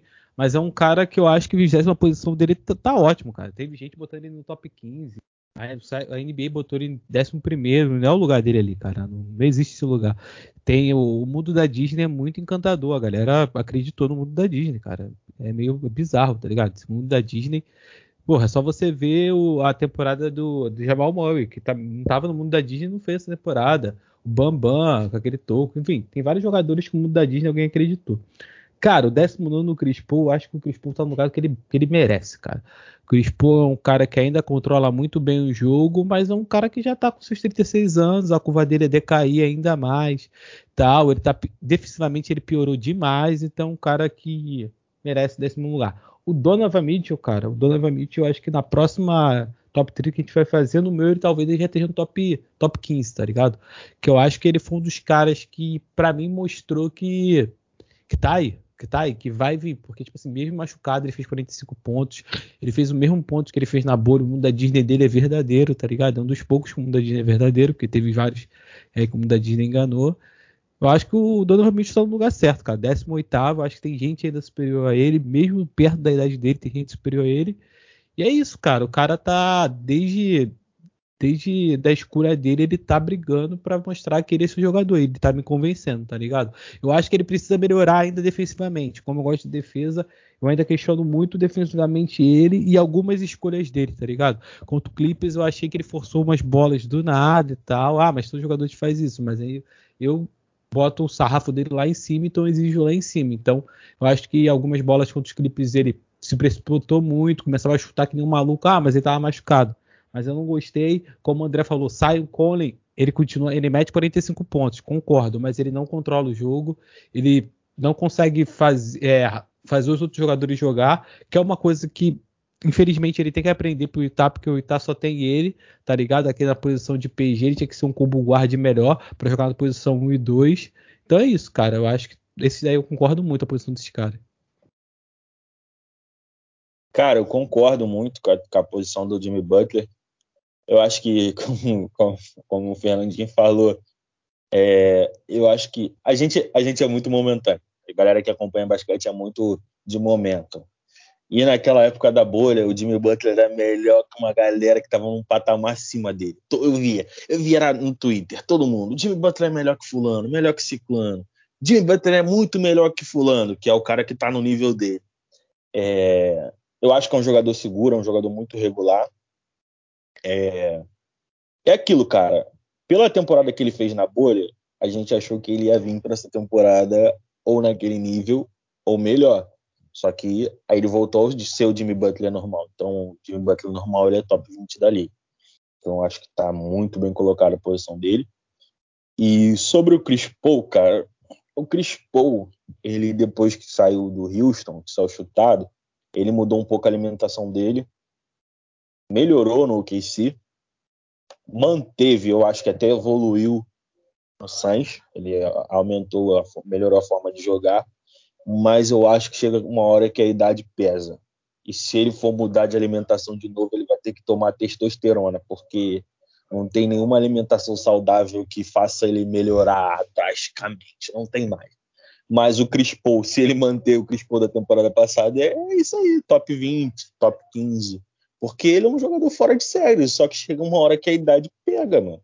Foi igual o Fernando falou, a gente sabe que o Chris Paul, é, vamos supor, no século, eu acho que o Chris Paul deve ser o point guard que acho que melhor defendeu desses melhores da, do top 5 de point guards melhores da liga, eu acho que ele era melhor defendendo. Ah, acho que preciso ver os números, mas assim, de 2010 para cá, acredito que seja ele, porque ele tem all, all defense pra caramba e tal. É, tem steel champion pra caramba também mas a gente viu que ele já não está acompanhando a galera. É, a galera tá virando vulto para ele. Ele via, antigamente ele via a pessoa normal, agora ele vê vulto. E, e, isso faz parte, porque 36 anos, né? A idade chega. Mas se ele manter, é, pela forma que ele está focado, ele deu entrevistas que ele gostou de jogar finais e tal, acho que ele vai manter. O se cair não vai cair muito. É isso, top 20 da NBA também. Sobre o Donovan Mitchell, cara. Cara, o Donovan Mitchell, é, eu acho a temporada passada dele, eu acho que foi parecida com a, com a do Lavigne, assim, em termos de porra, que temporada que o cara tá fazendo. Aí vem uma lesão, aí te, porra, te dá uma baixada de bola. Mas eu acho que ele, ele já, tipo assim, é, antes ele mostrava que ia ser o franchise player, mas tinha, tinha umas, algumas sequências de jogo que ele deixava a desejar e sempre ficava naquela ali, porra, será, mano? Será que ele vai ser o franchise player? E nessa temporada ele mostrou, foi mais regular, apesar das lesões, ele mostrou que, que, que é o cara do, do Utah nos próximos anos. Ele pode sim, é, ele mantendo uma regularidade, ele vai ser top, top 15 e tem uma galera que está no top 10 estabilizada que está para se aposentar, quem sabe. É, vai saindo, né? Vai saindo uma galera, ele pode entrar nesse bonde aí. Mas eu acho que está bem, tá bem guardado essas posições. E o Donovan Mitchell está na frente desses caras porque tem uma curva de evolução maior também. A gente vai esperar mais. Apesar do. Eu não sei o que, que o Miami espera do Butler depois dessa renovação com eles, né? Mas, enfim, é, tá bem justo, tá bem justo. Assim. E o Chris Paul só vai evoluir se ele fizer o tratamento do, do Vitor Belfort lá, o TRT. é, então já vou falar mais três aqui. É, esses dois aqui que eu já vou falar já, já tá com asterisco também, eles ficaram com com a mesma pontuação. O 17 é o Bradley Bill, o 16 é o Tatum e o 15 é o Paul George. É, o 17 o Bradley Bill. Cara, o Bradley Bill, eu acho que ele poderia ter teto para estar tá um pouco mais acima se ele não jogasse no Washington Wizards. É, a gente sabe que o Washington Wizards é, já era uma já era uma bagunça quando quando o John Wall estava lá. E quando o Joe Wall se machucava, que era frequentemente, o Bradley Bill botava o Aston Wizards debaixo do braço e resolvia os jogos que tinha que resolver, fazia os pontos que tinha que fazer. E para mim a melhor coisa que aconteceu para o Bradley Bill foi o John Wall ter saído do Washington Wizards, porque a gente viu do que ele é capaz, principalmente nessa temporada. A gente viu o score que ele é, as coisas que ele é capaz de fazer. Agora, se você montar um time em cima dele e der todas as possibilidades para ele conseguir para os playoffs, até mesmo conseguir um título, eu acho que seria um time assim excepcional ofensivamente, porque o Bradley Bill é, ofensivamente é excepcional. Então, cara, essa posição aqui para ele eu acho que está tá de bom tamanho, poderia estar tá maior se o time do Washington Wizards fosse melhor, e a gente não vai saber porque tinha vários rumores de troca, só que ele vai continuar lá. E o time agora tá bom. Eu acho que não bom o suficiente aí para eles irem para os playoffs, talvez, mas bom o suficiente para eles competirem e o Bradley Bill ter uma temporada melhor do que ele teve na temporada passada. Até porque ele vai ser o cara desse time agora, não vai dividir mais é, estrelato com ninguém. Na temporada passada ainda tinha o Westbrook e também teve uma temporada absurda em termos de triple-double. E o 16 é o Tatum. Cara, o Tatum na minha lista era top 15, eu acho que ele ficou em 16 aí porque o Fernando deve ter posto ele um pouco mais abaixo na lista dele. Cara, eu acho que o, eu acho que o Tatum tá certo, cara, porque o Tatum é um cara com um talento absurdo. Ele é burro, tá ligado? Essa, essa que é a questão. Ele, ele, tem, ele tem umas chamadas de decisões que não, não, não tem como entender, tá ligado? Parece... Mamba mentality. É, tipo, só que, porra, é uma parada que caralho, Tatum, por que tu fez isso, viado? E é isso. Acho que ele poderia estar acima se ele não fosse burro. Vamos torcer aí para que ele evolua né, nesse quesito aí do jogo dele. Ele poderia estar, estar acima aí tranquilamente, porque é o, é o franchise player do Boston Celtics. É, talvez a segunda. Talvez não, né? Eu tenho quase certeza. Ah, talvez. Porque fica ali entre pau a pau entre Lakers e, e Boston Celtics para ver quem é a maior franquia da NBA. E, cara, ele poderia estar maior né, nessa lista aí. E o, e o Paul George, cara, assim, para mim, eu botei na minha lista ele em 17. Talvez na lista de vocês ele esteja um pouco mais acima. Para mim, ele tá em 17 porque ele é de lua, tá ligado? Ele é de lua e é um cara que talvez a gente não possa confiar nele. Mas, fora isso, é um cara sensacional. É um cara que já brigou por, por MVP em temporadas passadas, mas nos playoffs não entregou tanto. Nessa temporada agora ele até entregou bem no, nos playoffs na temporada anterior, sem ser a passada, na, antes da passada, ele ficou marcado lá, mas também o técnico era Doc Rivers, dois tinham uma rixa. Enfim, é um cara que está na minha lista em 17 porque assim não dá para confiar muito nele, meio de lua. Mas agora que o Kawhi eu acho que não começa essa temporada, o Paul George aí vai ter o estrelato do time. Mas acho que o time também ficou um pouco mais fraco aí com a saída de alguns jogadores. Vamos ver aí como é que vai ficar o time na, na mão dele. Eu acho que é basicamente isso que eu tenho para falar desses três jogadores. Cara, então, é, o Bradley Bill é praticamente a mesma coisa que, que eu tinha falado do Mitchell, um cara que já entregou e já se mostrou ser um bom jogador, tem consistência e perdeu, o Mitchell no caso não perdeu, né, mas o Colin é o cara que tem histórico de lesão e idade, então ele vai, ele vai desfalcar alguns jogos da temporada. E o Bradley Bill de fato perdeu, não tem mais o Westbrook, que era o cara que ficava com a posse ali para armar o jogo, gerar muito volume ali para os seus companheiros. Então o Bradley Bill vai reter mais a bola. Chegou o Jim Weed agora, então assim, tem um time um pouco mais competitivo. Então o Bill provavelmente vai vir pro tudo ou nada de sou franchise player, estou no meu ápice, estou no meu auge da carreira e vou mostrar tudo para que eu vim. Disputou pela, pelo scoring champ com o Curry ano passado. É, ainda bem que não ganhou, quase uma injustiça do caramba. O cara que tá jogando garbage time a temporada inteira ganhar a scoring champ com quem tá, tá disputando no nível mais acima. Mas é. Eu acho justo, cara. Eu acho justo. Ele é. Ele tá dentro do top 20. O Tatum aqui, cara. O Tatum atrás do Paul George aqui é um bagulho que é brincadeira. Mas, mas isso aqui é. O Paul George ele foi muito puxado para cima porque ele recebeu um voto top 3 aqui, que eu não preciso nem falar de quem é o voto que ele recebeu. Tomou um top 13 aqui. Mas é, ele ficou quatro pontos atrás do Paul George, porque não deu o voto, o top 13 puxou muito o Paul George. Mas é isso, cara. O Tatum é um jogador que ele já é uma estrela da NBA, já é um dos melhores jogadores que tem na liga, ofensivamente, é um cara que cria muito arremesso, que joga muito bem. É um cara que está desenvolvendo muita habilidade de playmaker, de passar a bola. Defensivamente ele não é tão bom quanto a galera costuma falar, ele não, ele não se preocupa tanto com a defesa, ele não cumpre tantas obrigações defensivas, acaba deixando mais pro o Smart e o Jalen Brown focarem, cuidarem desse lado, ele se preocupa mais com o ataque, porque está evoluindo diversas formas de atacar. E é um jogador que está nisso aqui mesmo, nessa temporada, provavelmente com, com o Kemba saindo e tal. Com certeza ele vai ele vai estar tá acima, ele vai passar pro top 15, vai ficar brigando ali com o Booker, vai ficar brigando com os caras que estão mais acima ali pelo, pelo top 11 a, a 13, talvez. E o Paul George em 15, cara. O Paul George é um bom jogador, a gente já viu muita coisa do Paul George, ele é muito mais velho que o Dayton, por exemplo. Então a gente já viu a carreira inteira dele praticamente, ele já tá entrando na casa dos 33 anos, se eu não me engano. Não, 30, então, eu acho. Acho que já tá com 30, já tem 32, eu acho. Não, cara. Tenho certeza. O, é um cara que a gente já viu a carreira inteira dele, então na hora de votar a gente acaba votando muito pelo que a gente já viu e acaba tendo muita memória efetiva com certas coisas que a gente viu dele. 31, é... Paul George tem 31. 31, tá na casa de 32 já. A gente acaba votando muito com memória efetiva de muitas coisas que ele já viu, que a gente já viu ele fazer.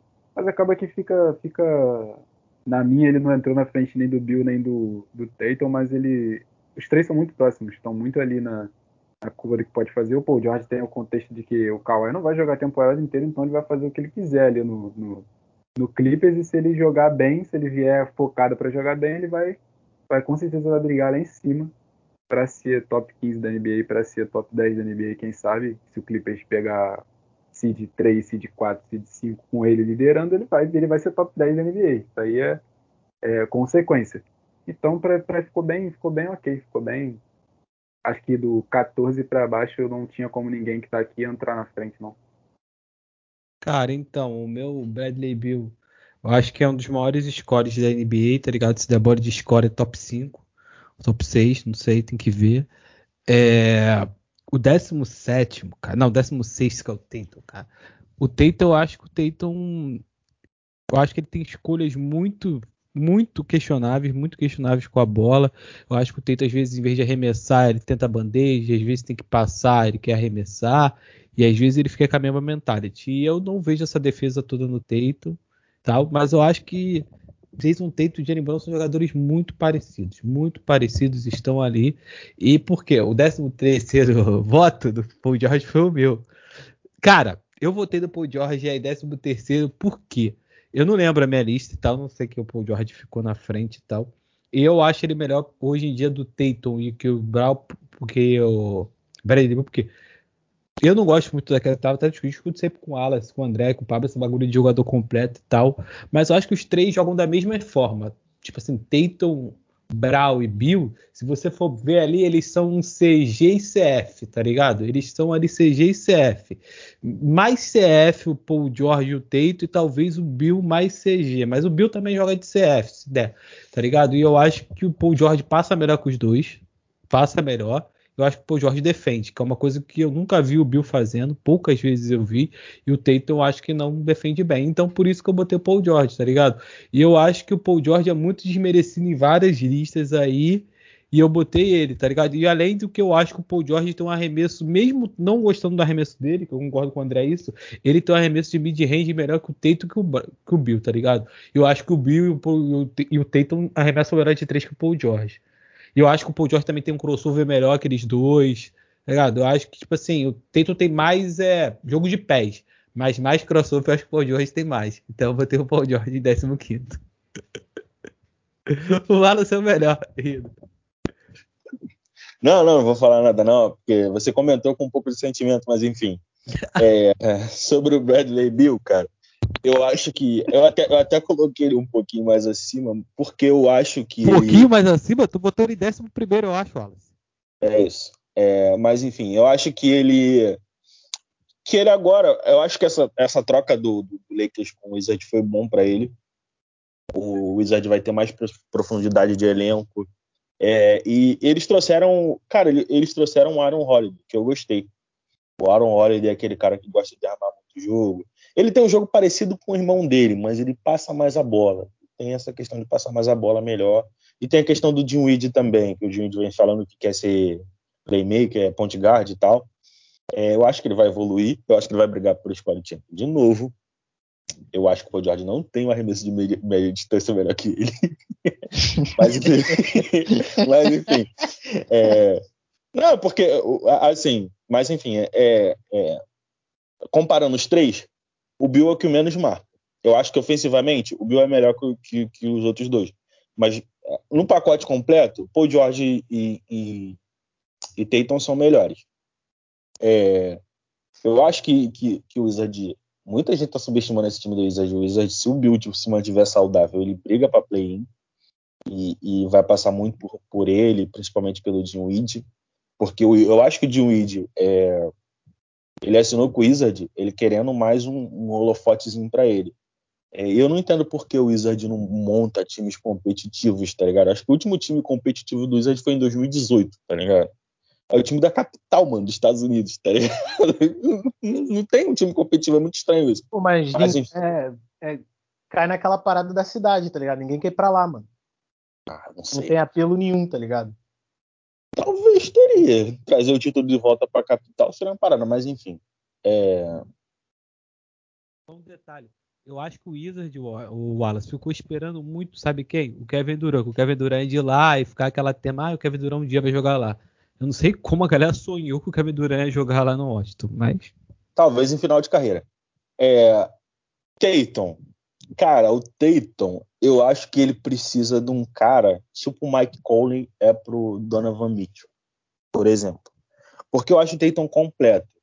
É, defensivamente, ele te, tá mostrando uma evolução. Olha aquilo, né, cara? O cara é estrela, mano. O cara é estrela. Defensivamente, ele só vai marcar o X1 aqui, ó. O cara de frente para ele.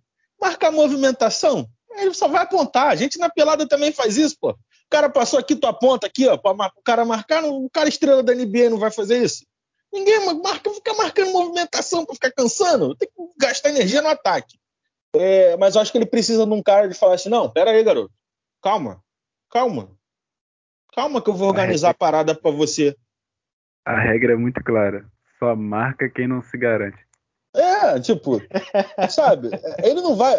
Você vê, a maioria das estrelas não marca, não marca o futebol, cara. Tá ligado?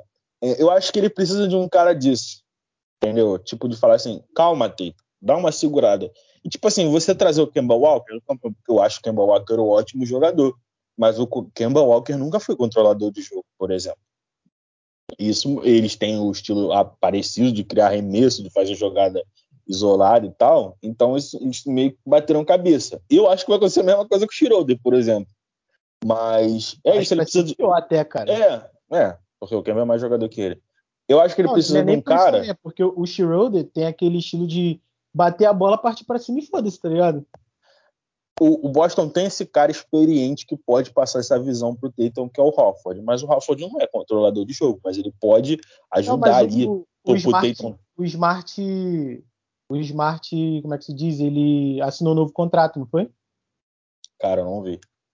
É, ou... Assinou, assinou, assinou. Então, eu acho que quem vai controlar o jogo vai ser o Smart, cara. É, vamos ver. E sobre a questão da Mamba Mentality, a Mamba Mentality está funcionando muito bem. Ou vocês queriam que o Kobe treinando um jogador do Boston, o cara fosse. É, desse seu tudo melhor? Não, arremessa, tijola, meu filho. Vai, sai arremessando. Remessa aí, remessa aí que o Boston não vai ganhar nada. É, mas eu, eu, acho que ele é um jogador muito seguro tem essa questão defensivamente para evoluir, que eu acho que não vai evoluir, porque toda estrela. Eu acho que tirando o Giannis, cara, que é, que é meio um maníaco, o Giannis é um maníaco, aquele cara é um maníaco. Eu acho que você vê poucas estrelas da liga marcando movimentação. Ah, meu cara tá aqui, ele saiu para lá. Nada, vai correr atrás aqui, aponta aqui, pega aqui. Não vai correr. E sobre a tomada de decisão dele, cara. Ele só vai evoluir tomando na cara, tá ligado? Quando ele começar a ter noção de que as seleções erradas de arremesso dele tá influenciando pro, pro time perder ou ser eliminado, tá ligado? Ele vai evoluir. Eu acho que dos três é o cara que, que pode terminar a carreira mais acima, assim. E sobre o Paul George, cara, o Paul George, o que eu espero do Paul George nessa temporada é o Paul George da temporada 18-19, que era extremamente absurdo ofensivamente e fez uma temporada de depois. Eu acho que esse vai ser o Paul George. Porque por mais que, que, que a gente fale assim, ah, quando eles vieram, Kawhi e Paul George, cara, eles batem cabeça, são dois ótimos jogadores, mas não cola, não casa, tá ligado? É isso. Às vezes você não, você, se você é bonito, você não, às vezes você não tem que pegar uma mulher bonita igual você, às vezes é feinha que encaixa, entendeu? E é isso, cara. É isso, eu acho que o jogo dos dois não casa, mano, não casa. E eu acho que essa vai ser a melhor temporada do Paul George no Clippers. Ele mostrou isso nos playoffs e vai ser nessa temporada regular. Entendeu? Não é. adianta, às vezes, tu bonitão, tu pegar uma mulher bonitona, nada, rapaz. Às vezes é feinha que vai ser a mulher da tua vida, e é isso.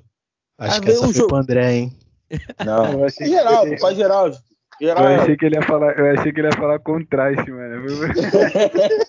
não, mas enfim, não, é só analogia, é analogia que vem na minha cabeça.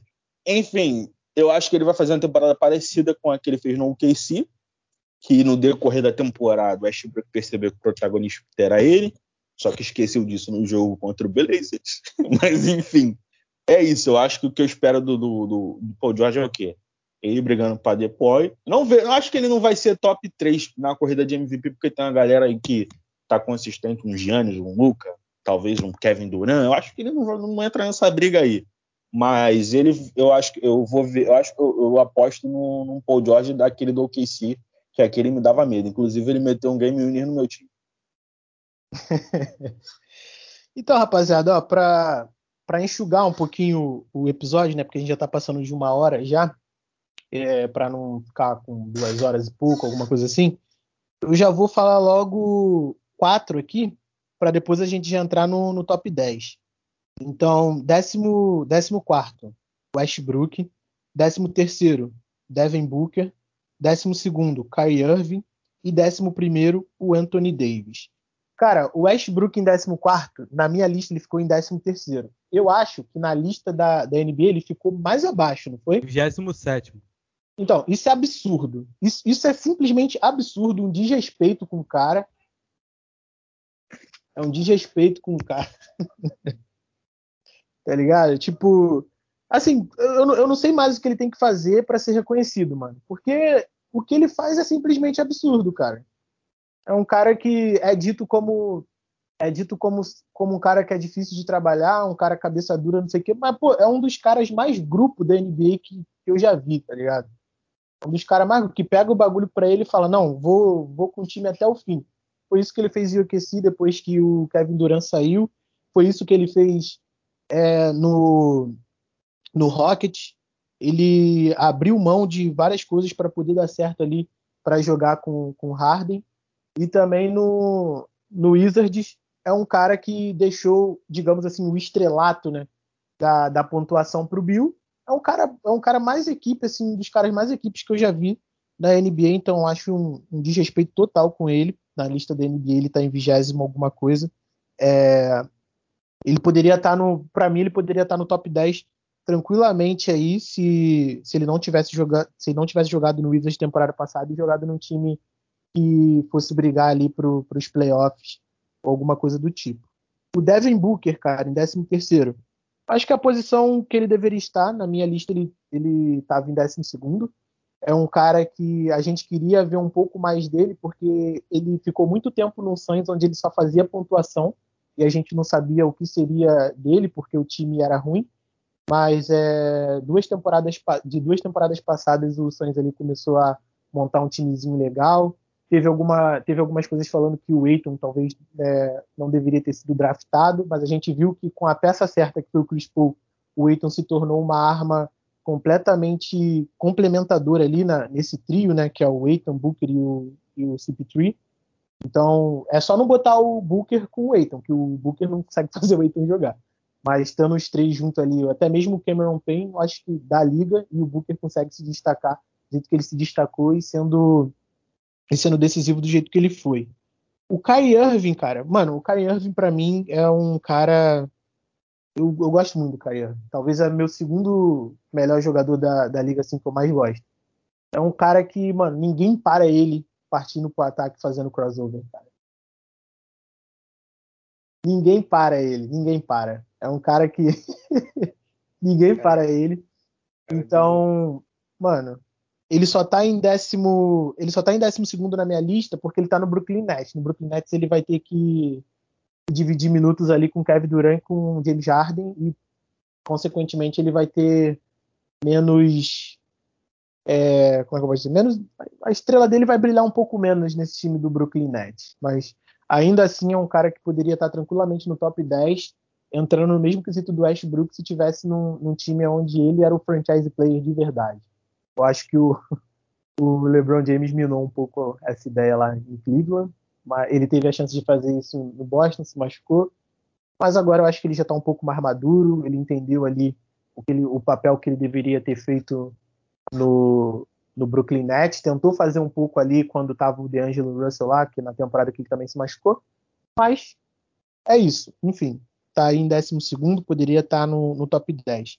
E o Anthony Davis, cara, o Anthony Davis é um cara sensacional. É um cara totalmente fora de série para mim, eu acho que é o cara que resolve os jogos do Lakers, apesar do, do LeBron ser o LeBron. É o cara que resolve os jogos dos Lakers ali porque ele é o Anthony Davis, tá ligado? O LeBron é o cara que vai te dar o passe e você vai fazer a cesta, ele vai te achar livre ali. E o Anthony Davis consegue fazer isso tranquilamente, foi um complemento muito bom ali pro, pro LeBron no, no Lakers. Só que na minha lista ele tá um pouco mais abaixo porque ele se lesiona muito, cara. Eu acho que não tem uma temporada que eu vi dele que ele não se machucou é um cara aí que pode perder jogos importantes. Então, ele na minha lista, ele ficou em 14 mas pela pontuação geral aqui ele fica em 11 primeiro, acho que está bem na média ali do, do, Anthony Davis. Eu acho que é, top 15 ali para ele tá, tá ótimo. E é isso. Eu só tá um pouco mais abaixo na minha lista porque ele se machuca muito. Cara, o Westbrook em 14 é justo porque ele fez uma boa temporada na temporada passada, fez uma temporada média de triplo-duplo, se eu não me engano. Temporada de nível alto, como sempre ele faz, então não teve muita mídia, não teve muito hype, não teve muito reconhecimento pelo fato de ser no Washington, que não é um time que briga por muitas coisas e que tem muita visibilidade. Mas agora ele vai jogar no Lakers, que querendo ou não, é um time que vai brigar ali para ser líder da conferência, vai brigar para ser campeão, vai brigar, é competitivo, é melhor, montou um bom elenco centrado na intenção dele armar o jogo. Então é óbvio que ele vai, vai, ser, vai ser mais visto, vai ser mais projetado. Então acho que é justo ele dentro do top 15. Se o LeBron realmente for mais poupado, for mais, mais é, como é que se diz, mais focado em pontuar e deixar mais a responsabilidade física, principalmente para o Westbrook, porque foi um dos problemas do Lakers na temporada passada, o físico dos caras que jogando a temporada inteira, Anthony Davis e LeBron, eles não conseguem chegar nos playoffs para jogar. Então Westbrook é o cara que vai ser o vai ser o motorzinho ali. Ele tem potencial até para subir para ser top 10, cara, porque um time brigando, um time em primeiro, em segundo, em terceiro da conferência, você ser o principal jogador em números, é o cara que vai ser colocado nas premiações, é o cara que vai ser colocado no DPOY, vai ser colocado no All-NBA, vai ser colocado no MVP. E o Westbrook é uma máquina de fazer número, então é bem justo ele estar tá aí nesse top, poderia estar até mais acima. O Booker em 13 terceiro eu acho justo pelo que ele fez, cara. Ele mostrou ser um jogador de, de calibre alto, que não, não, pipoca nos momentos decisivos, consegue levar o time em certos momentos mesmo sozinho. Então ele é um cara que já vem mostrando uma curva de evolução e que ele aprendeu a jogar. Os números dele pra, devem, devem ter, que eu não me lembro de cabeça, mas provavelmente diminuíram na temporada passada do que nas temporadas que ele estava completamente sozinho, só fazendo ponto. Mas é isso, cara, isso faz parte. Tu mostra que o cara aprendeu a jogar o jogo para vencer e não para para só ficar fazendo números individuais com sem objetivo nenhum de ganhar o jogo, porque tá jogando garbage time o tempo todo, como muitas vezes aconteceu, acontece ainda, né? Não vimos essa temporada com o Bradley Bill, por exemplo. Acontecia a mesma coisa com, com o Devin Booker. O cara tava lá, troco de nada, só arremessando e fazendo seus próprios números. Você não sabia se ele se ele tinha feeling de saber ganhar o jogo ou não. Sabe é tipo os 70 pontos que ele fez contra o Boston Celtics, tá ligado? O André, André, essa temporada o, o número dele é um ponto a menos que as duas temporadas anteriores. Temporadas anteriores ele tem 26.9, 26.9 e essa ele tem 25.6. O cara aprende a, a, lidar com o jogo e que não, que não é só ficar fazendo ponto que ele vai que ele vai chegar em algum lugar. E o, o Kairi eu acho justo, cara, porque é um, é um jogador que, assim, se você for pegar na média de talento, ele tá acima de quem tá atrás, não poderiam estar tá na frente dele. Mas muito pelo contexto, ele acaba que não, não, não chega a ser um jogador top 10. E possivelmente na temporada não vai ser considerado um jogador top 15, porque ele cai na mesma, ele cai no mesmo limbo que eu tinha falado do Zion. O Zion ainda tem um contexto de que ele se machucou, porque ele não ganhou o Hulk, porque o time dele não chega lá, mas o Kairi cai mais num contexto de que ele caiu numa, numa, numa zona de, de ser irrelevante das pessoas não gostarem dele, que ele fez 50, 40, 90 na temporada passada e 70% da NBA não sabe disso, ninguém sabe disso. Isso não, foi, isso não passou em lugar nenhum. Porque, tipo assim, ele caiu num limbo que ninguém se importa com o que ele tá fazendo, cara.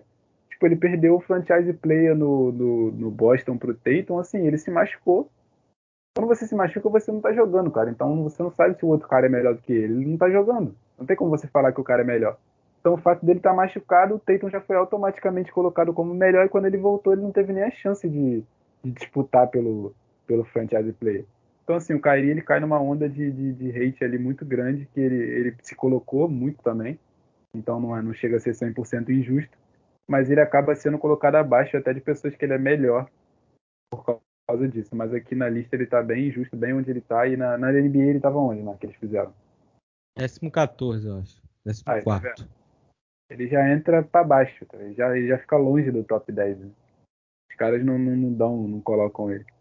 Mas é por talento aqui, pelo que pode entregar, mesmo sendo o terceiro homem, terceiro entre aspas ali, que na pontuação ele vai ser o segundo provavelmente, tá bem justo aqui. E o Anthony Davis é aquilo, cara ele é o cara que, querendo ou não, é o cara que vai definir a jogada, que define as vitórias. A bola do game winner vai ser na mão dele, na mão do Anthony Davis, não vai ser na mão do LeBron nem na mão do Westbrook. Não, não na mão do LeBron porque o Anthony Davis é melhor, é melhor ou não na mão do Westbrook porque ele é tijoleiro, mas na mão do Anthony Davis porque ele é o cara mais fácil de definir. Ele tem, ele tem 2 e 10, ele é versátil, ele arremessa. Então ele vai ser o cara que vai receber a bola ali no contra um, porque se ele não fizer o ponto, ele vai receber, ele vai receber a falta. Então vai ser o cara que vai receber e você tem que facilitar o jogo e ele vai garantir. Porque muitas vezes quando você tem um pivô mais ou menos, ou você tem um power forward mais ou menos, você facilita o jogo todo pro cara e o cara erra dunk, o cara erra bandeja, o cara toma bloco, o cara fica com medo de subir que nem aconteceu com o Ben Simmons. Você facilita a jogada toda pro cara e o cara não mata. O Anthony Davis ele mata, cara. Ele, ele, ele, ele, ele completa a jogada, ele finaliza muito bem. E defensivamente ele é muito bom. Toda vez que tá saudável sempre disputa pelo depoy. Então assim, tá bem justo o Anthony Davis aqui próximo do top 10 que é na mesma média do Westbrook. O time dele vai estar brigando para primeiro, segundo, e isso alavanca o jogador. Cara, então, eu acho bem justo o Westbrook em 14. É, tudo que meus colegas já falaram, eu confirmo. Eu acho que o Westbrook também é um cara que a defesa dele tá piorando. Eu acho por isso que ele não fica no meu top 10, por exemplo. O 13 cara, o Booker, eu gostei muito da, dos nove primeiros jogos do Booker de playoffs, tá ligado? Os quatro contra o, contra o Denver e os quatro contra o Lakers. Qua, não, quatro não, o Lakers foi seis. Não, os 11 primeiros jogos. Desculpa, os 11 primeiros jogos. E o primeiro contra o Clippers. Depois daí eu não gostei mais do Booker, eu achei que ele começou a fazer escolhas muito erradas e defensivamente ele foi muito explorado contra o Bucks e contra o Clippers também, tanto que ele ficou, ficou rápido é, pendurado com faltas e eu acho que ele está no lugar certo, lugar eu, por exemplo, o cara que todo mundo fala aí, eu acho que ele é melhor que ele é o Tatum, mas o Tatum para mim não demonstrou isso ainda em playoffs, tá ligado? Ah, mas o playoffs com, contra o, o, segundo dele, que foi contra que ele perdeu pro LeBron e tal, que teve o Jalen Brown, eu não vi essa imposição toda, mas é uma opinião minha. Cara, o Cari, o Cari Irving para mim, além do que o, o, o André falou, que ele fez 50, 40, 90, o Cari Irving para mim hoje em dia ele é o melhor SG da liga, tá ligado? Porque ele tá, SG da liga, na verdade. Ele tá jogando o único que tá é o melhor, melhor SG na liga. Porque se for ver na frente, a gente também acha isso. Que na frente não tem quase nenhum SG. Tem um Harden, mas tá jogando de PG, tá ligado? Então acho que o Kyrie é o melhor SG na liga hoje em dia. E ele merece ficar em 12 segundo lugar. E, cara, o Anthony Davis pra mim é isso. O Anthony Davis ele tem que primeiro analisar aquele pivô. E segundo, não ter contusão, cara. O Anthony Davis tem que ter uma, uma temporada sem contusão, cara. A bolha ajudou muito ele, cara, a não ter uma contusão, tá ligado? Porque ele já tava fudido do ombro. Eu lembro disso, que o último jogo dele acho que foi contra Miami, do Lakers e tal. E ele já tava com problema no ombro. Ele jogou muito esse jogo, mas ele já tava com problema no ombro. E eu quero ver o nosso top 10. O nosso top 10 tem briga. Tem briga. O top 10 é bom. Cara, é... a gente fez um pouco de justiça, né? Porque o Westbrook tava lá embaixo. E, e é, o cara. O cara faz a temporada igual fez a do Washington Wizards no ano passado, da temporada passada, e nego coloca ele lá embaixo, mano. Isso é inexplicável. Isso é inexplicável. Tudo bem que tem a questão do asterisco que a gente não sabe como o Lakers vai jogar. Não Atrás sabe. do Jimmy É, é inexplicável. Assim, não, eu não sei como é que o Lakers não, vai jogar. Rapidinho, só no atrás de Jimmy Butler, atrás do Zion, atrás do Tatum, atrás do surreal. Ben Simmons. Surreal, cara. Mas, tipo assim, a gente não sabe como o Lakers vai jogar. É, se eu fosse o Frank Vogel, eu ligaria para o Mike D'Antoni. Até que não é muito legal você ligar para o Mike D'Antoni, mas sei lá, eu acho que eles poderiam fazer uma coisa parecida que foi feita em Houston. Só que meio que inverso. O Westbrook atrairia a marcação e deixaria o LeBron, sei lá, num contra um contra alguém. Eu acho que é, foi o que o André falou, a questão física, a questão de transição, essas paradas assim. Eu acho que o, que o LeBron tem que deixar com, com o Westbrook agora. Eu acho que eles adicionaram o Westbrook mais para isso mesmo, porque o papai não está aguentando mais. Essa questão de jogar em sempre em velocidade, em transição, que é o forte dele. É...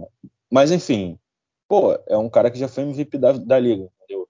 Eu acho que é um cara que pode, acabando a temporada, dependendo de como ele jogar, e tá na frente de uma galera. É, muita gente criticou a ida do Westbrook em Houston, mas ele ficou a temporada toda no top 10 para MVP, tá ligado? O Houston botou eles dois na. O time de Houston ficou com eles dois na, na corrida para MVP. Então, e ele é um cara que se doa muito. É, é, o contrário do que a galera pensa. Ele se doa muito pelo time. Ele, ele deixa de, de, de lado alguns protagonismos, como eu falei. É, ele deixou boa parte da temporada protagonismo do OKC com o Paul George, por exemplo que ele, ele tem esse feeling de perceber, tá ligado? Mas enfim, não vou prolongar muito. É, é justo, sim, ele tá dentro do top, top 15. E o Booker, cara, o Booker, é, eu acho que foi uma surpresa, apesar dele ter muito tempo de liga, a forma como ele se comportou no playoff, principalmente na série contra o Lakers. Se vocês lembrarem, logo de cara o, o perdeu o Chris Paul, e nos primeiros jogos ele ficou muito naquele, ele ficou armando, principalmente no primeiro jogo, foi uma surpresa da forma que ele armou aquele jogo. Eu acho que ele está muito confiante, ganhou uma medalha de, de ouro lá em, lá em Tóquio. Eu acho que ele vai vir para uma temporada muito melhor e eu acho que ele vai melhorar as cabacices que ele dava. Eu acho que é até normal de um jogador. É... Fala, Fernando. Não, falar não. Ah, eu pensei que ia falar alguma coisa. Eu acho que é até normal para um jogador da idade dele, pela inexperiência de playoffs que ele tinha, mas eu acho que ele vai melhorar isso, acho que ele vai evoluir isso. É, a tendência é até ele ficar em, daqui a uns anos no top 10 da liga. É justo sim, ele está entre os 15. Kyrie Irving. Cara, o Kyrie Irving, se ele não vivesse no mundo do Kyrie, ou do mundo do Uncle Drill, que é, que é várias, várias teorias da conspiração que passam na mente dele, ele conseguiria ser um franchise player de alguma, de alguma franquia e ele conseguiria, sei lá, ser top 10, top 5. Cara, o Wallace falou se ele não vivesse no mundo de Kairi, mano. Apareceu o mapa mundi na minha cabeça, cara. é, porque às vezes ele, ele, às vezes ele tá bem pra caramba, às vezes dá uma loucura nele, cara. Ó, oh, por exemplo, eu lembro muito Só bem. Só pra cara. deixar claro aqui que no mundo dele a Terra é plana, tá ligado? É, tipo isso. Tá ligado? Ele, ele por exemplo, ele é, uma, ele é um cara muito bom, ele tem projetos sociais. Só que, porra, do nada dá uma loucura nele, que, que não tem como ele ser franchise player. Talento, basquete, ele tem até demais para ser um franchise player. Só que não tem cabeça. Impressionante. Eu acho que, que é, como, como o André disse, essa questão dele não ser franchise player no, no Boston pesou contra ele pra caraca, irmão. Porque quando ele mata aquela bola na cara lá do, do, do Curry, a galera pensa, não, surge aí uma estrela da liga, o LeBron tá atrasando ele. E não sei o que, não sei o que lá. E caiu nessa pilha e falou, eu vou sair. Eu vou sair e vou carregar o time sozinho. Carregou sim. Carregou. Carregou nada. E, e ele em 2018, eu lembro que ele tava muito bem, mano. 2017 2018, ele começou a temporada muito bem. Que a disputa de MVP tava. eu lembro do, que tava ele e Harden. E eu falei, e ele tava em primeiro. Eu falei, mano, o cara tá jogando muita bola. Que é até aquele highlight que tem, que ele vai, vai driblando os caras do meio da quadra contra o Indiana. No começo da temporada, ele tava muito bem. Só que aí começa a dar umas loucuras nele. Aí eu não sei o que, que acontece, cara. Eu só sei que ele não tem cabeça para ser um, um, top 5 da liga. Talento ele até tem, mas ele não tem cabeça. É, eu acho que até o, o, o, Kevin Durant tá segurando uma barra, porque, porque eles são muito amigos e tal que, que o Irving tá até na dele. Eu achei que ia dar M. Eu acho, sinceramente, eu achei que ia dar M. Só que aí o time do, do Nets está funcionando muito bem e estão deixando ele como pontuador, cara. Que ele, por exemplo, você dá a bola na mão do Harden, o Harden provavelmente, se tiver uma jogada isolada com um cara marcando ele, ele vai deitar em cima desse cara, dependendo do cara que for.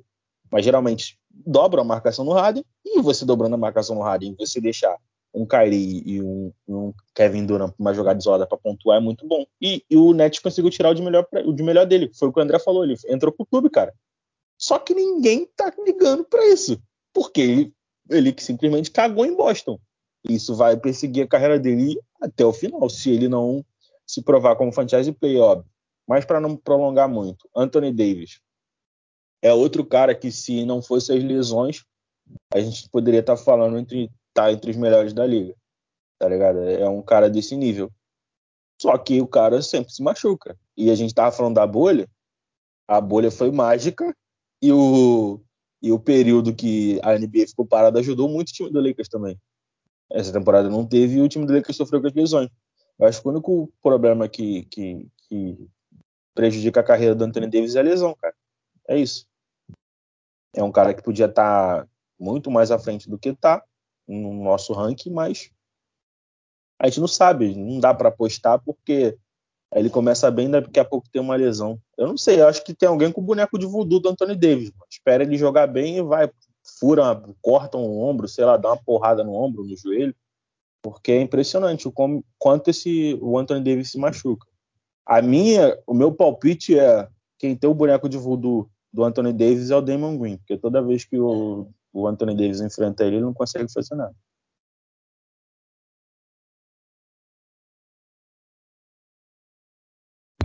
É, muito boa essa. Cara, então, é, a gente chegou agora no nosso top 10.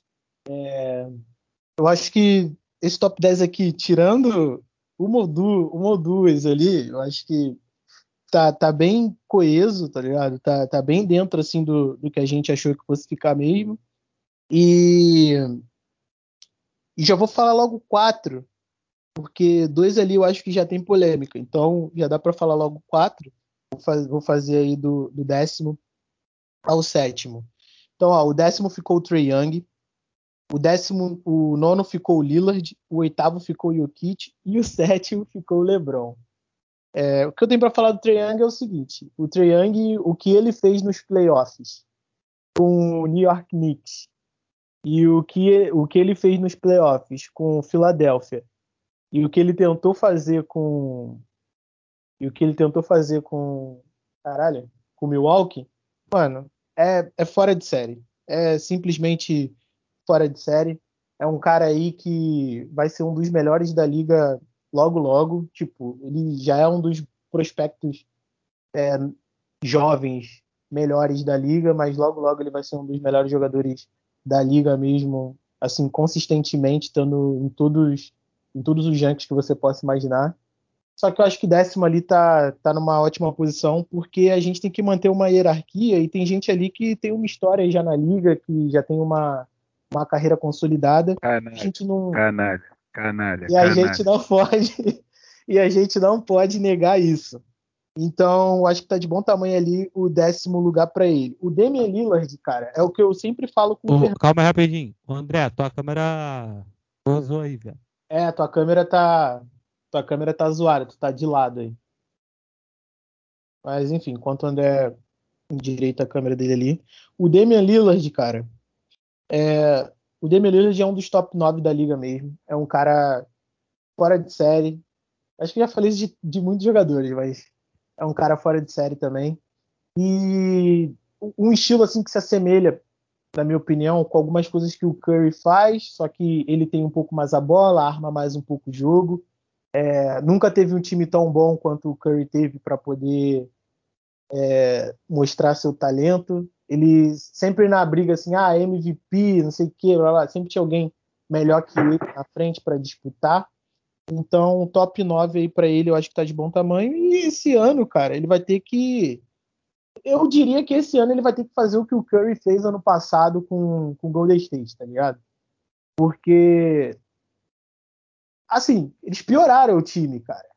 Eles pioraram o time, na minha opinião. Então ele vai ter que fazer o que o Curry fez ano passado, no sentido de ser o cara do time. E outra coisa, é, na minha opinião, eles deveriam ter trocado o McCollum pegado algum jogador para para casar melhor ali com, com, o estilo de jogo do, do Damian Lillard. O Jokic, cara, estando na oitava posição. Ah, ele foi MVP. Foi. Ele foi explorado pra caramba nos playoffs. E, na minha opinião, o Embiid é melhor que ele, só não foi MVP por causa da, da lesão. Então, o Jokic, para mim, oitavo tá de bom tamanho. Essa temporada ele vai começar sem o Jamal Murray. Então, vão exigir um pouquinho mais dele. E eu não sei se o Denver Nuggets vai ser um dos contenders aí para para ser campeão do Oeste, cara. Não sei dizer, sinceramente. Então acho que a oitava posição tá de bom tamanho pro Jokic. E o LeBron James, o LeBron James tá em sétimo, cara. Não, isso, isso, é tão, tão desrespeito quanto o Westbrook tá vigésimo alguma coisa, tá ligado? Porque, cara, o LeBron talvez seja um dos caras mais populares da história da NBA, cara. então, tipo assim, no meu ele tá no top 3. É, no de vocês eu não lembro, assim, mais ou menos a posição que, que ele ficou na, na lista de cada um. Mas no meu ele tá no top. Mas no meu ele, ele tá no top 3. Ficou, e acho, ele foi e acho terceiro ou quarto. Aí. E acho um desrespeito muito grande ele tá em, ele tá em sétimo. Fiquei surpreendido com, com o André, o Lebronzetti aqui da, da turma. Fiquei surpreendido com ele. Não botou o Lebron um pouco mais acima. Mas é isso, ele ficou em sétimo. Quem vai ter que explicar isso daí vai ter, vai ter que ser quem votou nele em posições mais abaixo. Para mim, ele é top 3.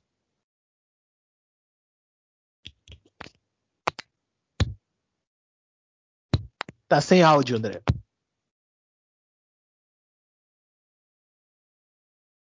Cara, então, a gente começa aqui porque esse top 10 pra mim, cara, ele vai ser bem polêmico aqui. Porque a gente falou até o sétimo, né? Que é o Trey, o Lillard, o Jokic e o LeBron James. É, a gente já começa aqui com já, o, o Trey Young, a, proje, a, a, temporada passada e a projeção dele é melhor que o Lillard. A temporada passada e a projeção dele é melhor que a do LeBron. O único cara que ele não pode estar na frente aqui é o Jokic, que foi MVP, é o único. Porque de resto ele tá na frente de todo mundo que tá aqui. Mas é. Eu, eu, eu, eu coloquei o Trae Young. Acho que eu coloquei ele em nono na minha lista. Porque eu ia puxar mais para baixo, mas eu não quis puxar. Eu ia puxar o LeBron mais para baixo, mas eu não quis puxar. Mas o Trae Young é um cara que. Ele é um cara que é muito, sei lá, cara. Tipo assim, a posição que o Luca tá aqui na lista, por exemplo, e a posição que o Trae Young tá, é a mesma coisa que Magic Johnson e Larry Bird, cara. Você não pode meter uma discrepância de sete posições entre esses caras, pô. Tá ligado? Não tem condição de ter uma discrepância de sete posições entre os caras. São são da mesma draft, são da mesma geração. É seis, é fazem seis, são seis. Oi? Não entendi, Fernando. A posição são seis. É porque já vou contar onde o Luca tá, mas são seis. A galera é, vai sim. entender. Seis posições de diferença.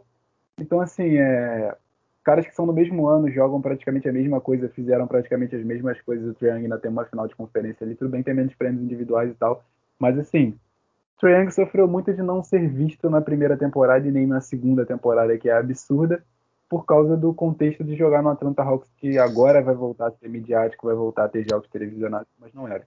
Mas o Trae Young, ele é top 5 da NBA para mim, eu acho que não existe nem muito debate quanto a isso, porque ele é o jogador mais nocivo que a gente tem hoje em dia. Se a gente fosse fazer uma, uma divisão de melhores jogadores ofensivos, projetando para a próxima temporada, ele ia ser o melhor jogador ofensivo, talvez. Ele ia ganhar do Kevin Durant pelo fato dele conseguir deixar os companheiros mais em forma de pontuar. Ele ia ser o jogador mais nocivo que tem. O Kevin Durant ia ser o segundo, talvez. Aí você ia colocar talvez o Curry em terceiro, o Luke em terceiro, você ia começar Yannis, talvez, quem sabe. Mas assim, um cara que é o jogador mais nocivo, que tem a visão de jogo que ele tem. Tudo bem que não é tão bom defensivamente, mas também não está comprometendo mais como comprometia. O sistema do Atlanta está ajudando.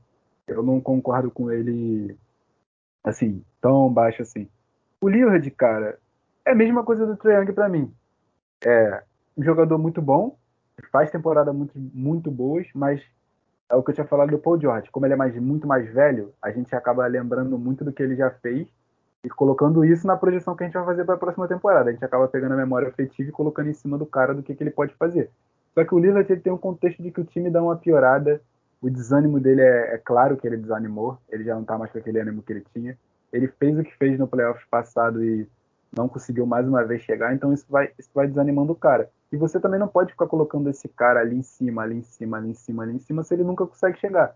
Você não pode manter ele ali só por manter, porque ele porque ele continua jogando no mesmo nível, mas é isso, ele continua jogando no mesmo nível e não fez a, não fez, não deu, não deu o passo para cima. Enquanto os caras que estão atrás estão andando para frente, estão evoluindo, estão evoluindo, estão evoluindo.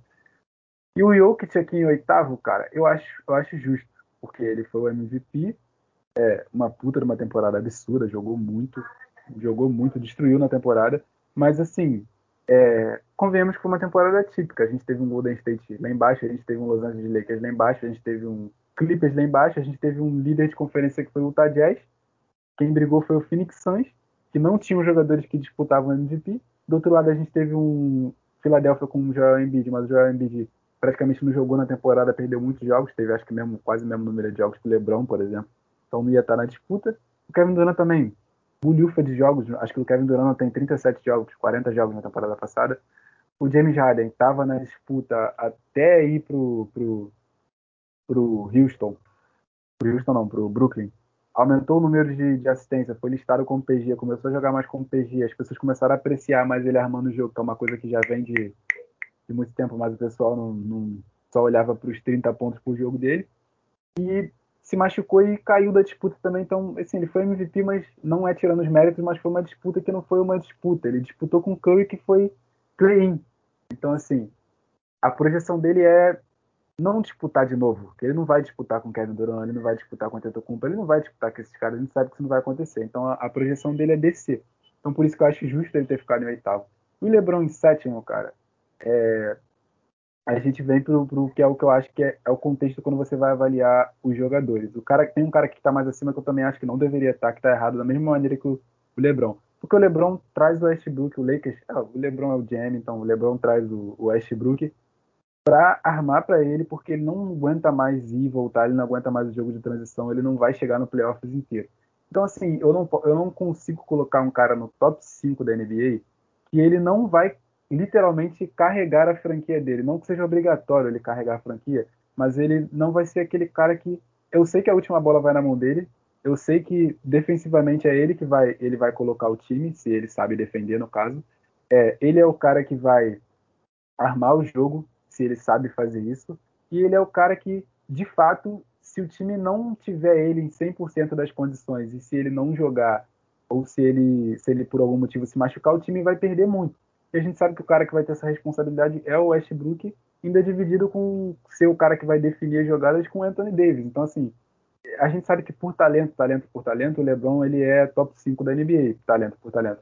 Mas assim, projeção para temporada, e se a gente for fazer os melhores jogadores da NBA como a gente fez hoje, ele não, ele não tá no, no à frente de, de, por exemplo, do que eu falei, ele não tá à frente do Triangle, cara.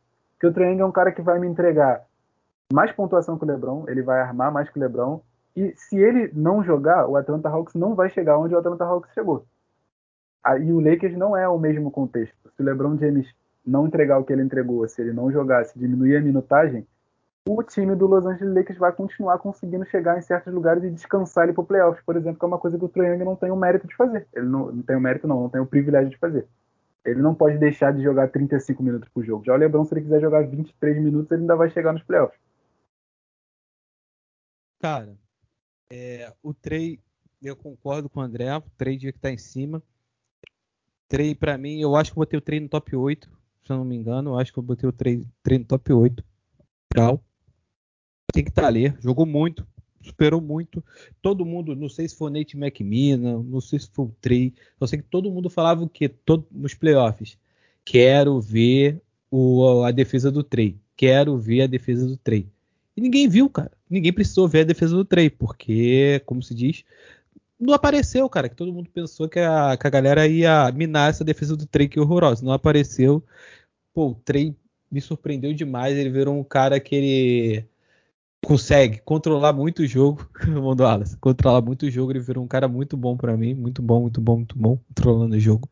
E, cara, é esse cara mesmo. É, é a posição justa dele. Mas justa não, na verdade, eu acho que ele tinha que estar tá maior para mim. Cara, o Dame Time eu acompanhei muito essa temporada eu acho que o Dame Lillard a gente tem que começar a parar de achar que, ah, porra, o Dame é foda, o Dame vai decidir, o Dame é isso. Até brincava com, zoava muito o papo pra implicar com ele que o Dame era melhor que o Curry, mas, cara, o, essa temporada, ele, tipo assim, a defesa dele não evolui. Ele não consegue armar o jogo como eu gostaria, como eu pensei que ele conseguiria. Então, para mim, o Trey Young, o Trey Young não, o Damian Lillard é nessa posição mesmo, nono mesmo. E, cara, o Kit é que eu falo sempre. O é, o Jokic, enquanto o Jokic foi o franchise play do Denver, ele vai ser isso aí, cara. Porque o Jokic é um cara, ah, pô, o Jokic passa muito bem a bola. Só você cortar a linha de passe dele, todo playoffs cortam a linha de passe do Jokic e ele não joga, cara. Ah, mas o Jokic vai, vai pontuar. Tá, o Jokic não vai meter 50 pontos pro jogo, nem 40, nem 30, porque não, ele não consegue. Fisicamente ele não consegue. A teimosia do Mike Malone de não ter um pivô reserva pro Jokic. Ah, mas o Jokic passa bem a bola, o Jokic tem isso aqui. Tá bom, então o vai ficar aí, cara. Essa é a minha opinião aí. E, cara, o último, o senhor LeBron James, eu acho que tá errado essa lista. LeBron James não devia estar no sétimo lugar. LeBron James é no máximo top 10 da NBA, cara. Isso pra mim é meio óbvio, cara. Tipo assim, ele não devia estar aqui. Que, tipo assim, primeira coisa, o jogador que ele decidiu no Lakers vai ser, vai ser o Trey Young. Trey Young, Westbrook, desculpa. Que vai, vai, que vai decidir no Lakers vai ser o Tony Davis. O jogador que vai armar no Lakers vai ser o Westbrook. Eu quero ver o que o LeBron James vai fazer nessa temporada. Ele vai levar chutador? Eu quero ver qual, o que, que o Frank Vogel vai inventar pro LeBron James. Se ele jogar de surf, ele tá ferrado, que todo mundo vai brincar com ele. Vai brincar. Ele vai, ele vai toda. Primeira coisa, o LeBron James, ele tem, ele tem um problema não. Ele tem uma mania de marcação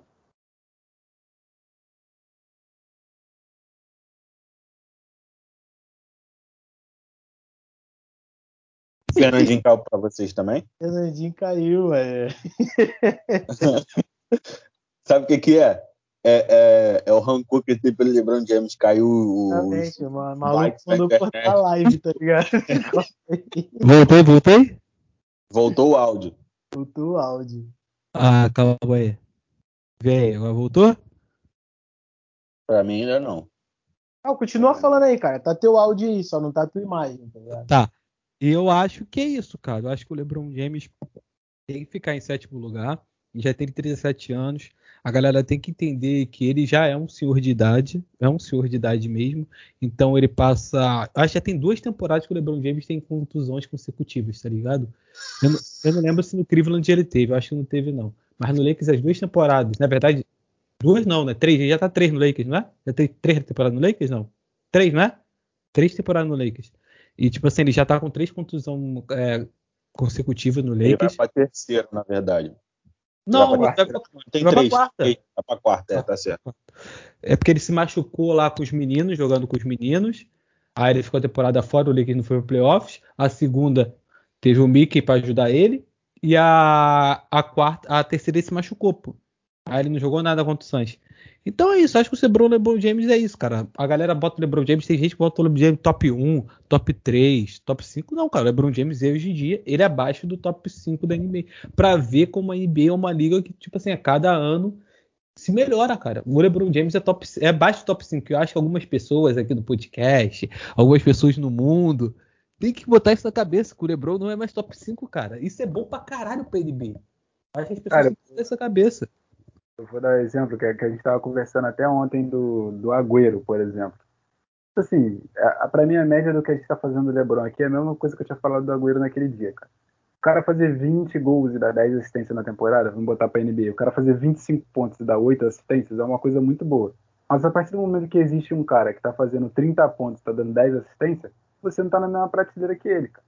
Você pode ser muito bom, todo mundo sabe que você é muito bom, mas você não tá na curva da prateleira dos caras que são, são absurdos, tá ligado? E, mesmo que você já tenha sido um dia.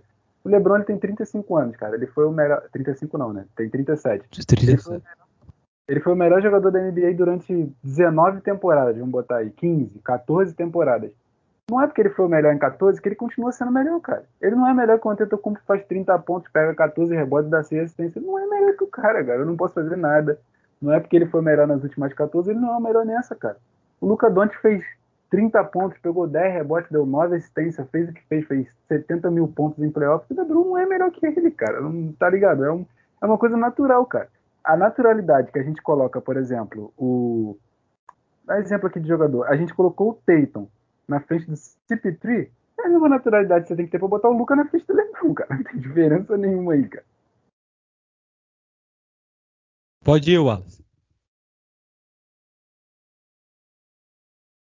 Cara, eu não lembro, eu não lembro qual posição coloquei o Treyang, mas como a gente fez algumas coisas ontem e eu enchi a bola dele porque, mano, é o cenário perfeito para ele. Ele encontrou um head coach que consegue fazer um sistema que esconde ele na defesa, que não vai expor tanto ele. Ele praticamente caiu como, sei lá, a capa de, de super-herói ou de super-vilão. Ele ser o vilão, ele ser odiado pelas torcidas adversárias. É o combustível do cara, irmão. A temporada passada, por mais que ele tenha ficado um tempo fora por lesões, ele, apesar de ter. Eu, eu achei até que ele começou bem, só que ele ficou por, de fora por lesões. Aí aconteceu aquilo tudo que aconteceu com o Hawks, foi a melhor coisa para ele. Melhor coisa para ele foi isso. Eu acho que foi a primeira vez que ele assumindo esse papel de vilão mesmo, o cara que ah, tô cagando se tu não gosta de mim, entendeu? O problema é teu. E, e aí vai, que eu vou matar a bola e vou, vou, vou te zoar. É, foi a melhor coisa que aconteceu para ele, cara. Porque ele conseguiu a mídia a favor dele pela primeira vez.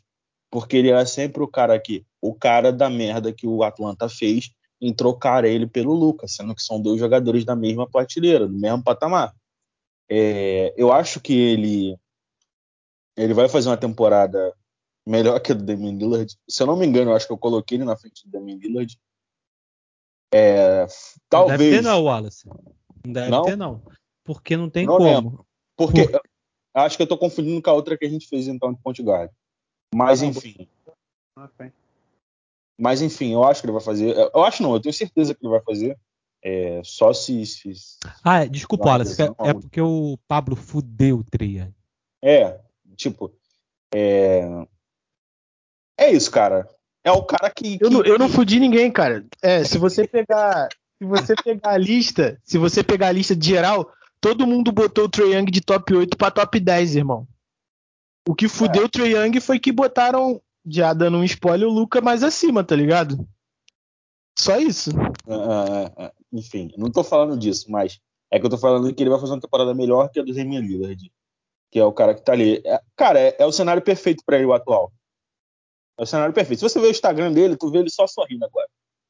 O cara tá ficando careca e ele tá feliz, entendeu? É isso. Ninguém fica feliz careca. Aqui, ó, olha a minha cara. Ninguém fica feliz. Mas, enfim. É, o nono é o Lillard, né? É. Cara, o Lillard vai ser isso aí. O Lillard vai ser. Não tem pra onde evoluir. É um cara mais velho já, entendeu? Eu acho que podia até inverter com o Triângulo ali. Eu acho que é um cara mais velho. Ele vai manter o nível que ele vem mantendo, que é alto. Mas eu acho que a evolução do Triângulo vai ser acima dele. E é isso. É, o time do Portland perdeu algumas peças para essa temporada. Mas vamos ver, eu acho que ele vai manter aquilo ali, vai brigar para a corrida de MVP, como ele sempre faz toda a temporada. E vamos, vamos para e vamos para o Jokic. O Jokic, cara, é, ele fez um, um playoffs muito bom. É aquele bagulho que eu falei, irmão. Você não pode cobrar estrela defensivamente. Vai cobrar estrela defensivamente? Quem tem que marcar os caras ruins? Os que tem que correr é os caras ruins, é os ruins lá, ó. Os ruins tem que correr. Ó, e outra, como não tinha o, o Jamal Moe no time, os ruins tinham que correr em dobro. Tinha que correr e ajudar um pouquinho na frente também. O cara meteu, ele, ele fez 30, eu não sei se foi em uma série, se foi em playoffs, eu preciso rever essas estatísticas, mas eu lembro que nos playoffs tá jogando. Ele na série contra o, o Blazers, se eu não me engano, ele entregou 30 a 10 por quase uns 50, 40, 90. Isso é um absurdo. Eu não, eu não, vou, não vou falar aqui afirm, afirmando, mas eu acho que foi mais ou menos isso. Eu vou procurar depois. Se eu botou, 30 no 8. botou 32 no 8. É isso. E tipo assim, é... ele fez uma temporada sensacional, excepcional, com esses asteriscos que o André falou. O principal concorrente dele não conseguiu levar o time para playoffs, isso pesa. Ele não levou para playoffs. Não levou, Pablo. Não levou, Pablo. Ele não levou o Warriors para playoffs, Pablo. É... e é isso, entendeu? É... o principal concorrente dele foi o, foi o Curry, que fez uma temporada excepcional, tá ligado? Uma temporada absurda, que, que poderia, pela bola que ele jogou, levar o time pelos playoffs, mas não levou. É, e o Embiid, que se machucou, que o Embiid tem um pouco do mal do Anthony Davis, acho que alguém tem um boneco de voodoo também do Embiid, que quando o cara tá bem, ele se machuca, que, que é uma coisa muito estranha. Mas é isso, o Jokic eu acho que ele, como o André falou, ele não briga com esses caras que já têm segurança de brigar com o MVP, MVP, por exemplo. Você já pode colocar o Kevin Durant, o, o Giannis Antetokounmpo para brigar, e o Jokic não tem bala para trocar com esses caras. Não tem. Apesar de eu achar um jogador excepcional. Mas esses caras estão num nível diferente do Jokic, por exemplo. Eu acho que está muito de bom tamanho fazendo uma previsão. Óbvio que ele pode fazer umas outra temporada, ou eu não acredito que o Denver vai fazer uma boa campanha, mas sei lá, vai que surge Kylie dele pegar MVP de novo, ou pelo menos ao NBA.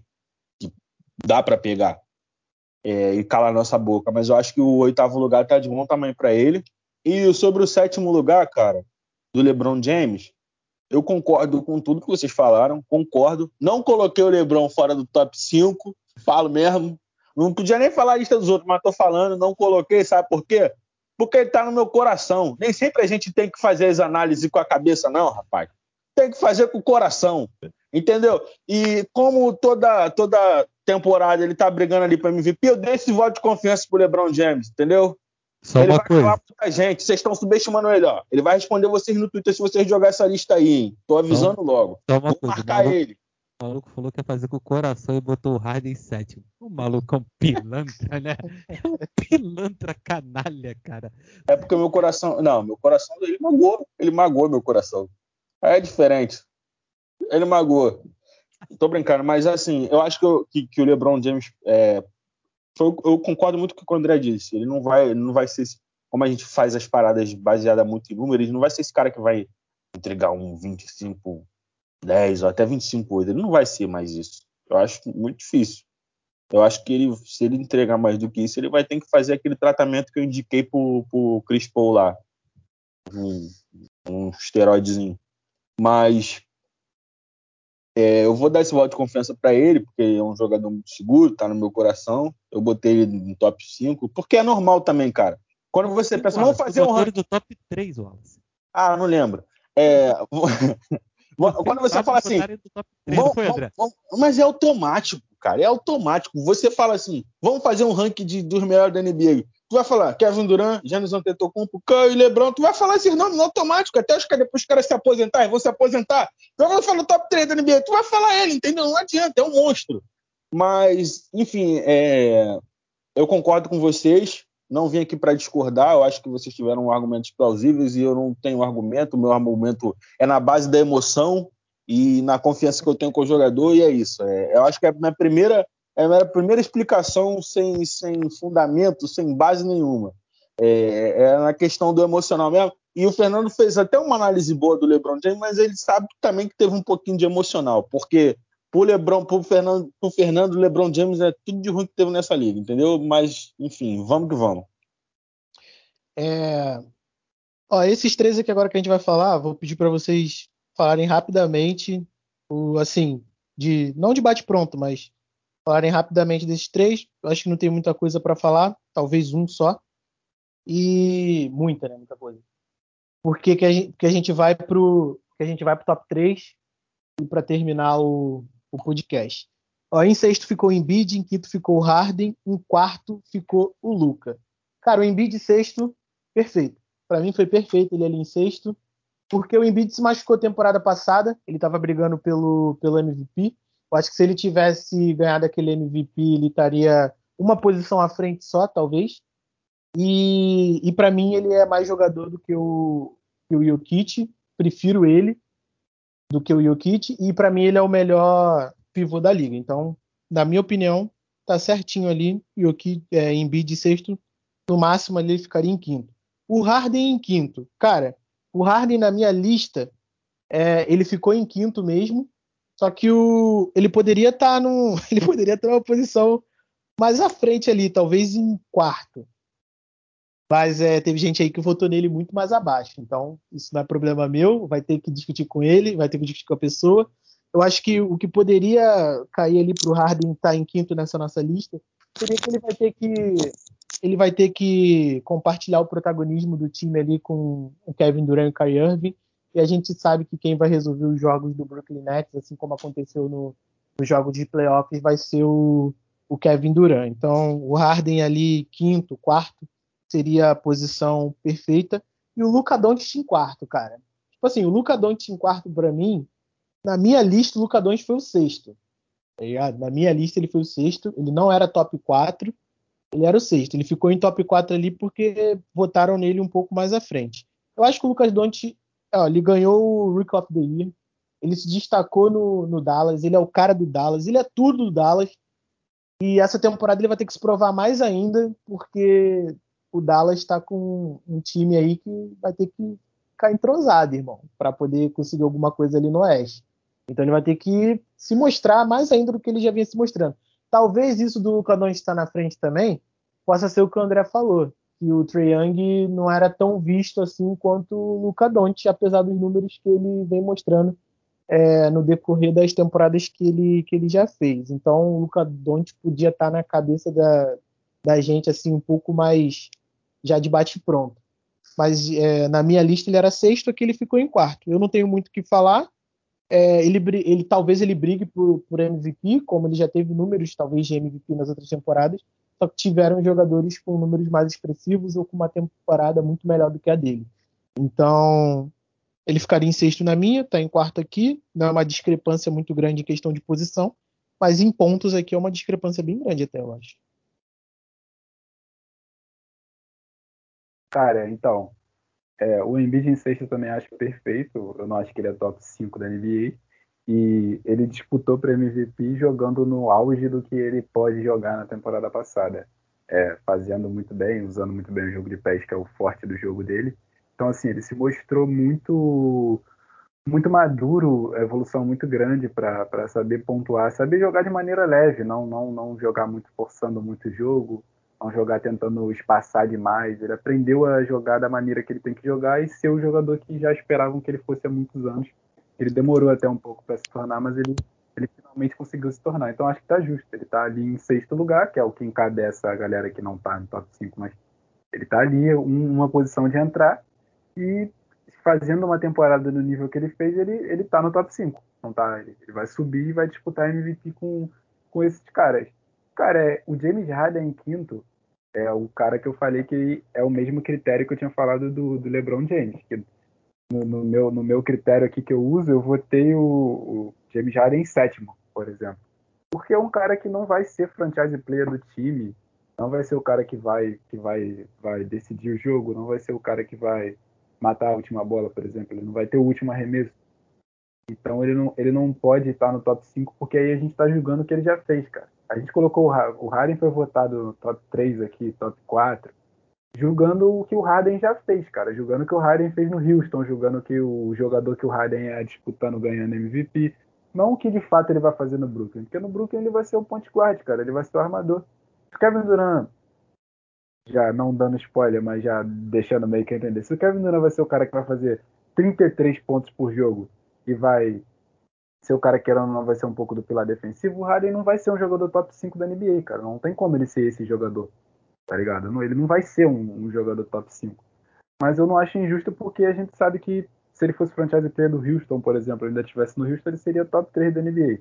Ele seria top 4, seria top 5. Então, não é tão injusto assim, mas projetando para a próxima temporada, ele não tá na frente de, de caras que, alguns caras que a gente vê aqui atrás dele. E o Luca, cara, a situação do Luca é. Eu já tinha falado antes, cara. Ele é um cara que ele já é o jogador que ele ele entrega o mesmo nível de jogo que qualquer jogador que está aqui na frente dele. Entrega também o nível de jogo de quase praticamente todo mundo que está atrás. O Treyang, que é o dado exemplo, entrega também esse nível de jogo já se provou a entregar no playoff. Então, assim, a gente tem que, a gente tem que subir o sarrafo e analisar lá em cima, tá ligado? E os caras que estão em cima no momento, são os caras que estão lá em cima, são esses caras que a gente colocou no, no top 4. Alguns que a gente colocou que eram, não ficaram um pouco abaixo aqui, que mereciam ter entrado no, no, no top 5, mas é isso, tá, tá bem justo aqui. O Luca pela idade que ele tem, os prêmios que ele tem individuais, duas disputas de MVP, top 5, dois first team NBA com três anos de, de NBA, assim, é muito, é muito fora da curva. Então é bem, é bem justo ele estar tá no, no, no, top. Então, cara, o top 6, o Embiid. Eu acho que eu botei o Embiid no top 5, eu não sei o André que tá com a lista aí, eu não sei. Eu acho que eu não botei, eu só botei, eu botei em quinto. O sexto. Foi sexto? Então, para mim, é. para mim a posição do Embiid é isso, sexto. Não tenho que discutir, Embiid é um, um, é um raro pivô que consegue marcar as cinco posições, consegue não tomar baile de armador e tal, consegue se recuperar, mais um jogado de, jogo de pés excepcional, arremesso excepcional. Ah, o Wallace, ele marcou, ele, ele, eu perdi no Wallace, o Wallace eu não aguentei. Ah, tá de sacanagem. O Wallace, ele marcou direito o Treyang. O Treyang, o Treyang tentou fazer a flor do em 20, cara. Tá bom, cara. Eu vou esperar só minha vez. Ah, ele quer meter a pau do, pau do e tal. Eu acho o Embiid sensacional, cara. Eu acho o pivô foda demais e tal. E eu acho que ele tem o melhor jogo de pés da NBA, cara. Eu quero ver mais o, eu quero ver muito o Pascal Siakam, tá ligado? Eu quero ver muito o Pascal Siakam esse, esse, ano, porque eu quero comparar três caras, assim, quatro caras de jogo de pés. É, Giannis, é, Embiid, Pascal Siakam e o Kuminga, cara. Porque eu quero ver, depois se a gente for fazer um vídeo, eu quero mostrar de como os caras africanos e tal, eles têm um jogo de pés excepcional, tá ligado? Desde o Hakim Wallace gosta pra caralho e tal. E tipo assim, esses caras têm um jogo de pés muito sensacional. Fiquei muito impressionado com o jogo de pés, por exemplo, do, do Kuminga na Summer League, tá ligado? Então quero ver. O Abid é esse sexto lugar, que eu acho que, acho que a nossa lista tá boa. Quinto lugar é o seu James Harden, né? Eu botei o James Harden em, em terceiro, cara. Top 3. Porque eu, eu, acho que o James Harden vai entregar o André tá falando. O James Harden vai pegar 25, 10 e 9. Rebotes não vale muito, porque ele vai pegar muito rebote defensivo, né, e tal. Mas eu acho que ele vai entregar 25, 10 e 9, cara. Eu acho que o James Harden, eu acho que ele vai vir para MVP, cara. Eu acho que vai, vai ficar uma parada muito bizarra, que eu acho que ele e Durão vão brincar para MVP, cara. O James Harden tá treinando como ele nunca treinou, cara. Ele tá treinando como nunca treinou. Eu tô, eu tô achando que, tipo assim, eu não sei que o, o Pablo falou uma parada no off, eu não sei se vocês ouviram, de que o Brooklyn podia bater o recorde do Golden State. Eu não sei, cara. Eu tenho muita dúvida. Mas se eles não pouparem ninguém, mano, é uma coisa absurda que vai acontecer com o Brooklyn. Eu acho que, tipo assim, o Harden e o Kevin Durant vão fazer uma temporada meio absurda, tá ligado? E quarto lugar, cara, o Luca Doncic me convenceu, eu não gostava dele. Eu tenho alguns resquícios ainda com o Luca Doncic. A galera elogia muito ele, tem um resquício. Eu acho que o Luca Doncic dá para melhorar o corpo dele, porque ele tem dois metros, dá para melhorar o corpo dele. Dá... Acho que ele vai melhorar o corpo. Aí, mas aí vai ficar que nem. Olha, André, vai ficar que nem o Jokic, cara. Porque, tipo assim, o Luca Doncic. O Luca Doncic, ele é explorado defensivamente ainda. O que eu acho que tem um problema no Luca Doncic ainda que a galera fala, mas não fala muito. O arremesso do Luka Doncic é bom, mas é muito inconsistente. É muito inconsistente. E o Luka Doncic tem outra coisa que, quando eu gravo sempre com o maluco o Diego Silva da área restritiva, ele fica puto com isso, que ele é técnico. E eu comecei a reparar isso, é verdade. O Luka Doncic só ataca de um lado, cara. Ele só ataca de um lado, mano. Isso é incrível. Ele só ataca no lado esquerdo da. da o, o, esquerdo, não, o direito do defensor e o esquerdo dele. Você pode ver que as bolas dele são. A bola dele sempre, sempre são ali. Sempre são ali, cara. Sempre são ali. Começa a reparar, André. Ele sempre ataca desse lado aqui. Sempre. Para arremessar, então. Fala. É Fala. Geralmente é o lado mais fraco do defensor. É, mas não, mas pô, dep...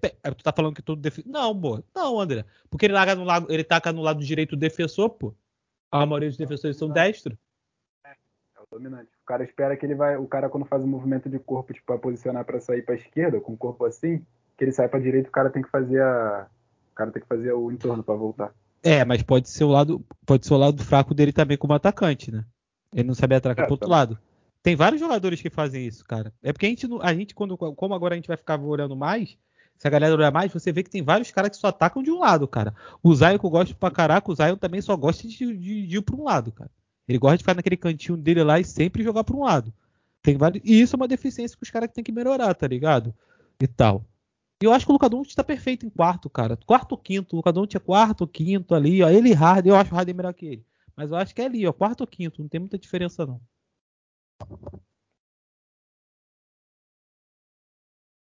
O Wallace falando do Embiid agora. Não, não. É, cara, eu gosto dele, cara. Eu gosto muito do Embiid. Eu já falei isso pra você. É, a gente tava até falando sobre a questão de, dele, dele achar alguns passes e tal.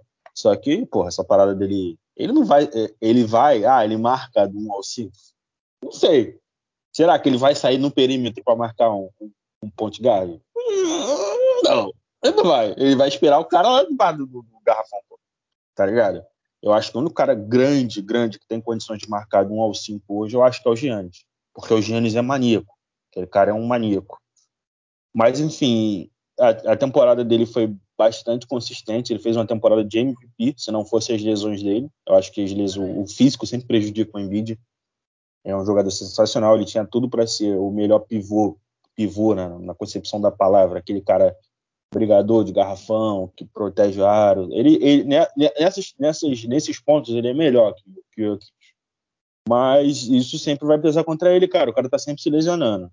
Eu acho que o sexto lugar tá de bom tamanho. Eu acho que é isso. esse negócio da lesão pesa tanto contra ele que, que, sei lá, por isso que talvez ele poderia, pela temporada que ele fez passada, a gente poderia, sei lá, cogitar ele colocar ele no top 5, talvez. Entendeu? Vamos supor que ele ganhe o MVP esse top 5, top 6 que ele tá, ele já dava um upzinho, tá ligado? Ele já ia ter um peso, pá. O time do Philadelphia é muito bom. É, pode ser esse de um, pode ser. É, mas enfim, eu acho que tá em bom lugar. Sobre o James Harden, é, eu acho que ele vai fazer mais. Eu acho que ele tá muito magro. Ele tá muito magro. Eu acho que ele vai trabalhar mais em transição também nessa temporada mais em contra-ataques. Acho que ele vai ser, vai trabalhar mais em velocidade, acredito eu. Porque ele tá muito magro, mano, tá muito magro. Tadinho, tá passando fome. Tá passando fome em Nova York. Tá passando... Oi? Ser cancelado se eu fosse falar, você ia falar que ia falar mas enfim, mas enfim, é... ele não tá pontuando mais que o Kevin Durant e não tá pontuando mais que o Kyrie. Eu vi a média dele esses dias ele estava com 24 pontos de média, e ele vai estar com 25.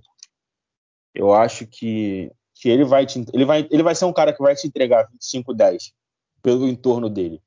Você tem, tem por exemplo, você tem o, o Kyrie Irving, você tem o Kevin Durant e você tem o Break Griffin do seu lado, que ofensivamente mostrou que está bem. E você tem um garoto que, se você der confiança, ele vai pontuar pra, pra caramba, que é o Ken Thomas, que chegou do draft. Ele foi. Ah, não foi MVP da, da Summer League. Ah, Summer League, Liga de Verão. Mas já tá mostrando que sabe pontuar pra caramba.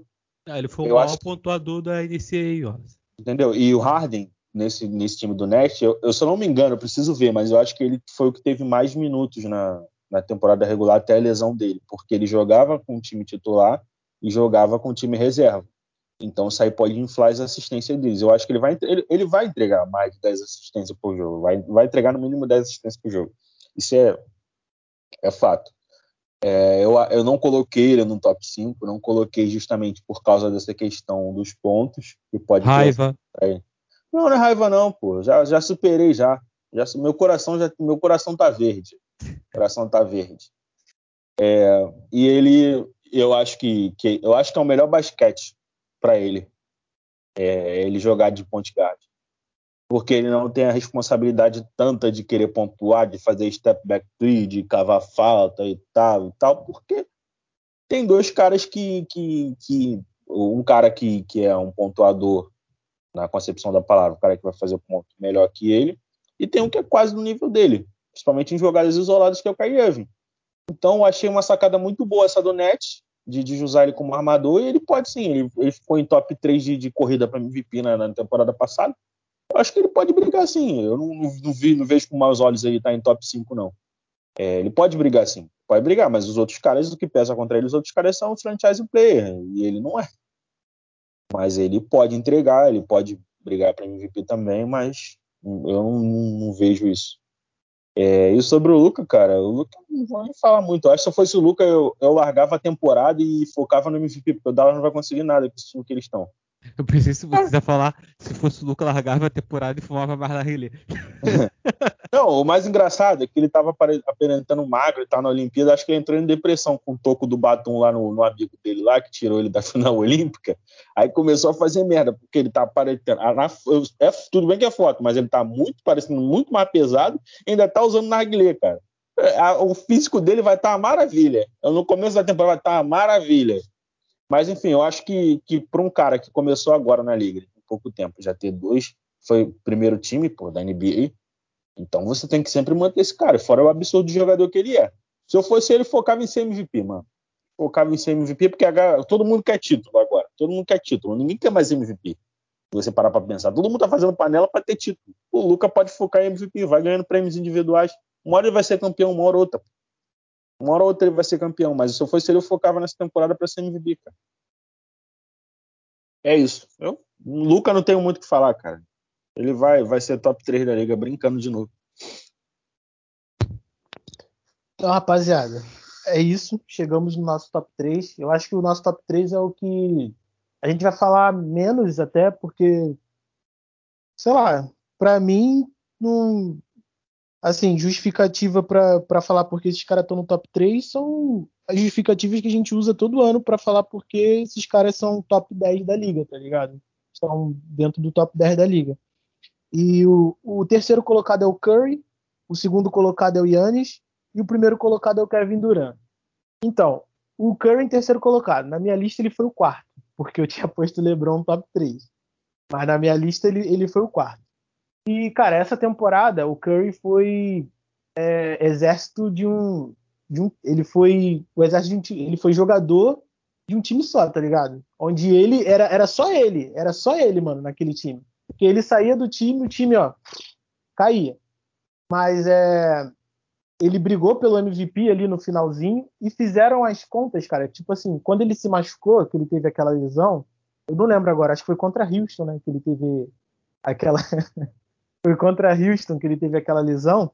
Ele perdeu oito jogos. Desses oito jogos que ele perdeu, os oito times foram times que não foram para os playoffs. Então, assim, se ele tivesse jogado esses oito jogos, o Golden State teria se classificado para os playoffs fácil, fácil, tá ligado? Fácil, fácil. E talvez ele teria ganhado, ou pelo menos ali é, ter posto uma pulga atrás da orelha das pessoas pelo MVP ou não, não sei. E ele foi o líder também da, em pontuação da, da liga. Então acho justo ali, ele tá no top 3, na minha ele foi top 4. E é um jogador que para essa temporada aí pode ser que é, brigue por MVP de novo, porque tem um time que, com o time que ele tinha na temporada passada, ele fez números da temporada de MVP unânime dele, com o time que ele tem agora, que melhorou bastante, ele pode ser muito melhor do que ele foi na temporada passada. Então acho justo ele estar no top 3. O Yannis, cara, o Yannis é o absurdo que ele é. e o cara foi campeão da liga, fazendo 45 pontos, no escambau, dominou tudo que tinha para dominar e não tem o que falar. E o Kevin Durant, a gente pode dizer que não foi campeão porque estava usando um, um número de sapato maior do que ele usaria normalmente. Eu acho que é isso, cara. São os três aqui. O Kevin Durant é outro absurdo. Eu acho que para essa temporada o Kevin Durant vai vir mordido, vai vir para ser é, campeão mesmo. Ele, o Harden, o Irving. Não tenho o que falar deles. Só que esse top 3 aí eu acho que está bem consolidado. É, o... Acho que o único que eu discordo aqui é o terceiro, que eu não acho que o top 3 ele não fica na frente do, do Luca Doncic, por exemplo. Ele ficou aqui na nossa votação por três pontos. Mas convenhamos que ele ficou por, com, com três pontos, porque né, tem dois votos no LeBron top 3 aqui.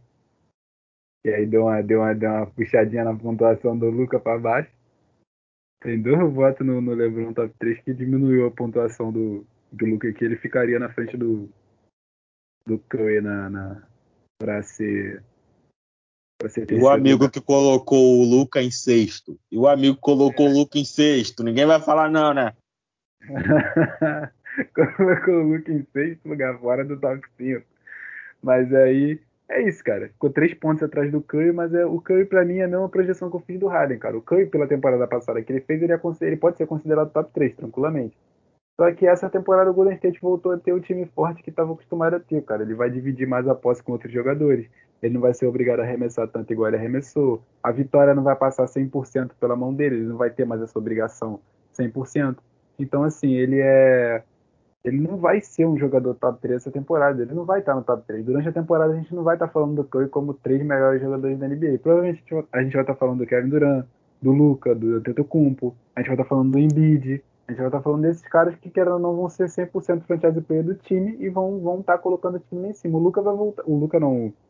O Curry vai voltar a ser aquele time coletivo, cara. Vai ter o Clay Thompson de volta, vai ter os Hooks aparecendo e o Curry não vai ter o, o destaque que ele teve. Ele só vai ter 100% no destaque se ele fizer uma temporada igual ele fez. Pô, cara, como não, cara? Esse, tu acha que esse time aí é mais time do que o time quando ele foi MVP unânime? É, então, mas aí que tá. Tu acha e ele era o cara do time, pô. Então, mas aí tu acha que esse time vai ter um 73-9? Obviamente não. Se não for 73-9, ele não é ser MVP, é ser James Harden, todo mundo sabe disso. Nada, nada contra. Não, esse, esse, esse, ano, esse ano aí não foi o do Harden, não. O do Harden foi 15-16. É que, Pablo, o que o André quer dizer é que nessa temporada agora vai ter mais adversários para MVP, vai ter caras na frente dele. Como esses três, por exemplo. Não, entendi, pô. Não só isso, é que a carga de responsabilidade não fica 100% nele, cara. O, a carga de responsabilidade quando não tá 100% em você, o mérito não é tão exacerbado quanto é quando você fez, fez praticamente tudo. E como ele não vai ter a primeira campanha, a gente sabe que ele não vai ter a primeira campanha, isso não, isso não vai pesar. Ele não vai ser o cara que vai estar tá ali. O segundo lugar que o Antetokounmpo, acho que é justo por tudo que ele fez, não tem nem muito o que falar, o Antetokounmpo tá fazendo a mesma temporada, tem três temporadas seguidas que ele tá fazendo a mesma temporada, repetida então não tem muito o que falar do Antetokounmpo. É, agora que ele foi campeão, todo mundo voltou a olhar para ele como olhava duas temporadas atrás. Possivelmente ele vai ser o cara que deve, deve brigar para ser MVP, deve ser MVP, deve ser de pós de novo, deve, deve ser o cara que vai estar ali sendo sempre falado e sendo, sempre sendo destacado. E o primeiro lugar, o Kevin Durant, é aquilo, cara. Kevin Durant, eu não acho ele o melhor jogador da NBA. Pode falar. Kevin Durant, porque você foi o único que não foi unânime, né? É, não, eu não coloquei. Eu não acho ele o melhor jogador da NBA. Pra ser bem sincero, eu não ia colocar ele no top 3. Eu coloquei ele no top 3 porque ele tomou três votos de primeiro lugar. Eu falei, não, vou vacalhar não, vou colocar o cara em segundo. Mas eu não ia colocar ele no top 3, porque eu não acho ele o melhor jogador da NBA. Eu acho ele o melhor scorer, ele é o melhor pontuador que tem. Mas eu não acho ele o melhor jogador no geral. Só que é aquilo, cara. O time que tá projetado para ter a melhor campanha é o Brooklyn Nets. Não tem como. O Brooklyn Nets é o time que todo mundo crava que vai ter a melhor campanha da NBA. Então, se tiver a melhor campanha com ele fazendo 30 pontos por jogo, que é uma coisa comum dele fazer, que provavelmente ele deve fazer, porque agora ele só tá com responsabilidade ofensiva, ele vai ser, ele provavelmente vai ser MVP, cara. Vai ter ponto de fugir. Então, já projetando que ele vai ser o MVP, com a temporada que ele fez com o playoff, que ele fez absurdo, ele é o melhor jogador da liga, pô. Não tem pra onde fugir. Ele tem que ser o primeiro lugar, tá justo, tá completamente correto. Cara, então, eu. É, o Curry, eu acho que ele tá no meu top, top 5, eu não lembro se eu botei o Curry quarto ou quinto. Mas eu acho o Curry top 5 da NBA, o top 4, eu acho que tem uma discussão ali. Tem muito o que falar do Curry. O Giannis, cara, a final que o Giannis fez, eu acho que foi sem sacanagem, cara. A galera fica, ficou enchendo a porra do saco, a gente, todo mundo que acompanha no meio, pela aquela bola do Kawhi, mano. Quanto Six. O que o Giannis fez em todos os playoffs acaba com todas as bolas do Kawhi, cara. O Giannis dominou todas as séries de playoffs, cara. Todas as séries de playoffs ele dominou, cara. E isso me, corrobora, me, me colabora pelo meu primeiro lugar que eu botei Kevin Durant. O único que conseguiu parar ele foi o Kevin Durant, cara. O Kevin Durant parou fazer o Giannis dominar. Não tô falando só defensivamente, no, no lado ofensivo também.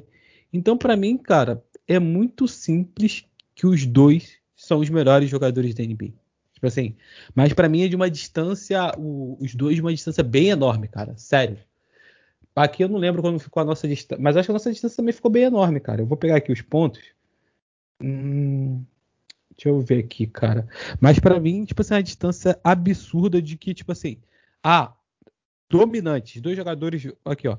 Foi, foi isso mesmo, cara. O, o Kevin Durant teve 392, o Giannis 376 e o Curry 320. E é isso mesmo, cara. O Giannis, para mim, e o Kevin Durant, a distância dele pro resto é absurda, cara. Tipo assim, os dois jogadores que tu fala assim, dois jogadores dominantes da NBA. De fora é o Kevin Durant e dentro é o Giannis, cara. Eles dominam a NBA de uma, uma facilidade enorme, tá ligado? O Durant parece que ele não precisa suar e o Giannis lá dentro também. Então são os jogadores dois, os dois jogadores mais dominantes da NBA. É, o terceiro lugar é sobre é o Curry, né? É, é, justo, cara. É justo. Pela temporada passada que ele fez, é, eu acho que ele ficou em, ele ficou em terceiro lugar. Eu não colocaria ele na frente do Embiid, é, porque ele não levou o time dele para os playoffs. O mundo gira. Agora ele tá sozinho. ele tá sozinho agora. Eu quero ver. Mas brincando, tô brincando. Mas enfim, é, eu não, não colocaria ele na frente do Embiid, mas ele fez uma temporada, mano. Era jogos absurdos que o ele tava fazendo, mano. Ele fazia jogos absurdos. Ele tinha 20 Teve uma sequência de 10 jogos ali que foi mano, absurdo era jogo de 20, 25 arremessos com 60, 50% de aproveitamento. Uma parada, uma parada surreal, tá ligado? Então, eu acho que ele tá. Ele, ele é justo... Tu não tava no grupo. Quando ele fazia isso, o Pablo só mandava carinha. É. Ai, se prepara já, tu tá no grupo. O Pablo ele não fala nada, ele só manda carinha. Não, é, assim, é coisa digna de uma, uma arremessador da história, né? Assim, mas era um bagulho absurdo. E a sequência de jogos, Caralho, tipo, uma sequência de jogos. Maluco o maluco tem a cara de pau de falar que, que não bota o Curry na frente do Embiid. Botou o Embiid em nono, tá ligado? Não, calma. Olha só, não, não, não. Não, calma aí, calma aí. Isso aí é uma previsão. Não, não, calma. Previsão. Na temporada passada, o top 3 de MVP seria Jokic, Embiid e Curry. Olha só. Calma, calma, calma. A gente tá fazendo uma previsão pra temporada que vem. Calma. Não, não, não. Foi o que já foi feito. Eu falei o que já foi feito na temporada passada. Não foi isso. Calma aí, rapidinho, pra não ficar cortando. Mas eu vou te quebrar uma parada assim. A projeção é o Embiid ser melhor que o Curry. Porque o Embiid vai ter um time pior? Não sei. Porra, mas não é o Wallace. Não sei. Mesmo se tiver a troca do Ben Simmons, o Embiid vai ter um time pior. E o Embiid, consequentemente, ele. Sei.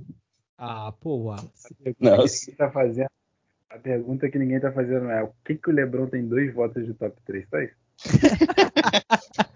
mas enfim, mas enfim, Pablo, olha só, olha só, enfim, é, ele teve uma, uma, sequência de jogos absurdos que ele matou mais de 10 bolas de 3 pontos. Ele teve uma sequência maneira nisso. Ele foi absurdo, mas eu não colocaria ele na frente do Embiid do Jokic na temporada passada porque ele não levou o time dele para os playoffs. É, mas enfim, é, eu acho justo. Eu, eu, colocaria talvez o Luca na frente, mas tá, tá, tá bom ali na média, tá bom Curry ali em terceiro, sim, é justo. É, sobre o Giannis, Em segundo, é, o Giannis, todo mundo sabe que eu adoro o Giannis. Aliás, é, o nome do meu filho vai ser Antetokounmpo.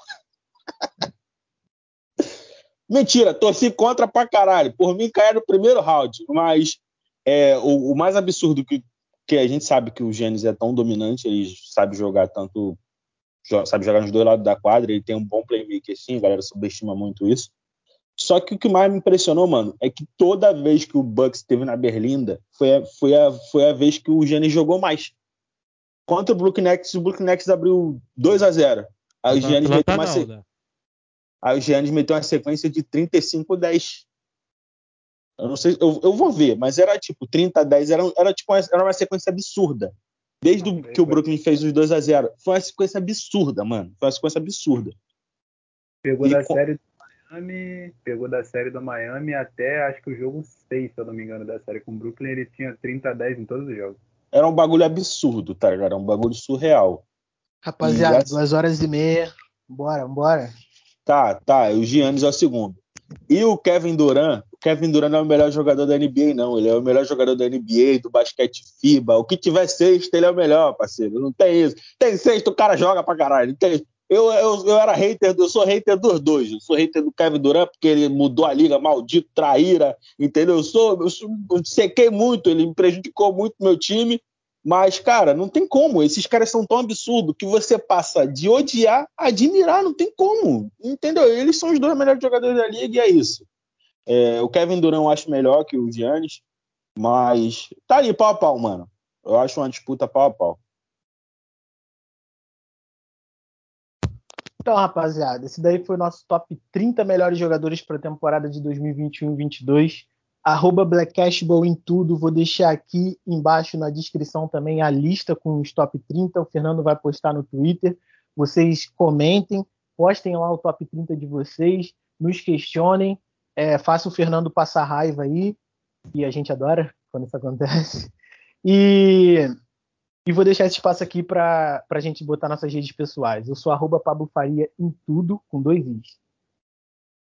Eu sou. No Twitter é arroba dezinjr e no Insta é arroba André Arroba Quitojo Quitojo no Twitter é arroba Fernandinho Hip Hop Instagram. Fernandinho Rap Hip Hop, cara. É, Rap Hip Hop. Porra, o maluco sabe a própria rede social. Pô, só quer botar nome difícil? Quem vai pesquisar Quitus do Quitus? é Tequitos Tequitos, tá ligado? É. Depois da, da, gravação, eu vou falar quem quitou. Ah. É, não, mas tipo assim, pô, quando eu vou procurar teu nome, tem que pesquisar pelo nome, porque se você pesquisar arroba não sei o que, já dá ruim, pô. Mas a ideia é foda. Fala aí, teu, a ideia é foda, vai. A minha é, o meu Twitter é arroba Wallace Luiz, com Z no final, 93, e o meu Instagram é, é arroba WL, 17, e é isso. É isso aí, galera. Arroba Blackcast em tudo, não se esqueça, se inscreva, assine todas as nossas redes aí pessoais, e também o Instagram aí do, do Blackcast também, que é arroba em tudo. Valeu, tchau, tchau.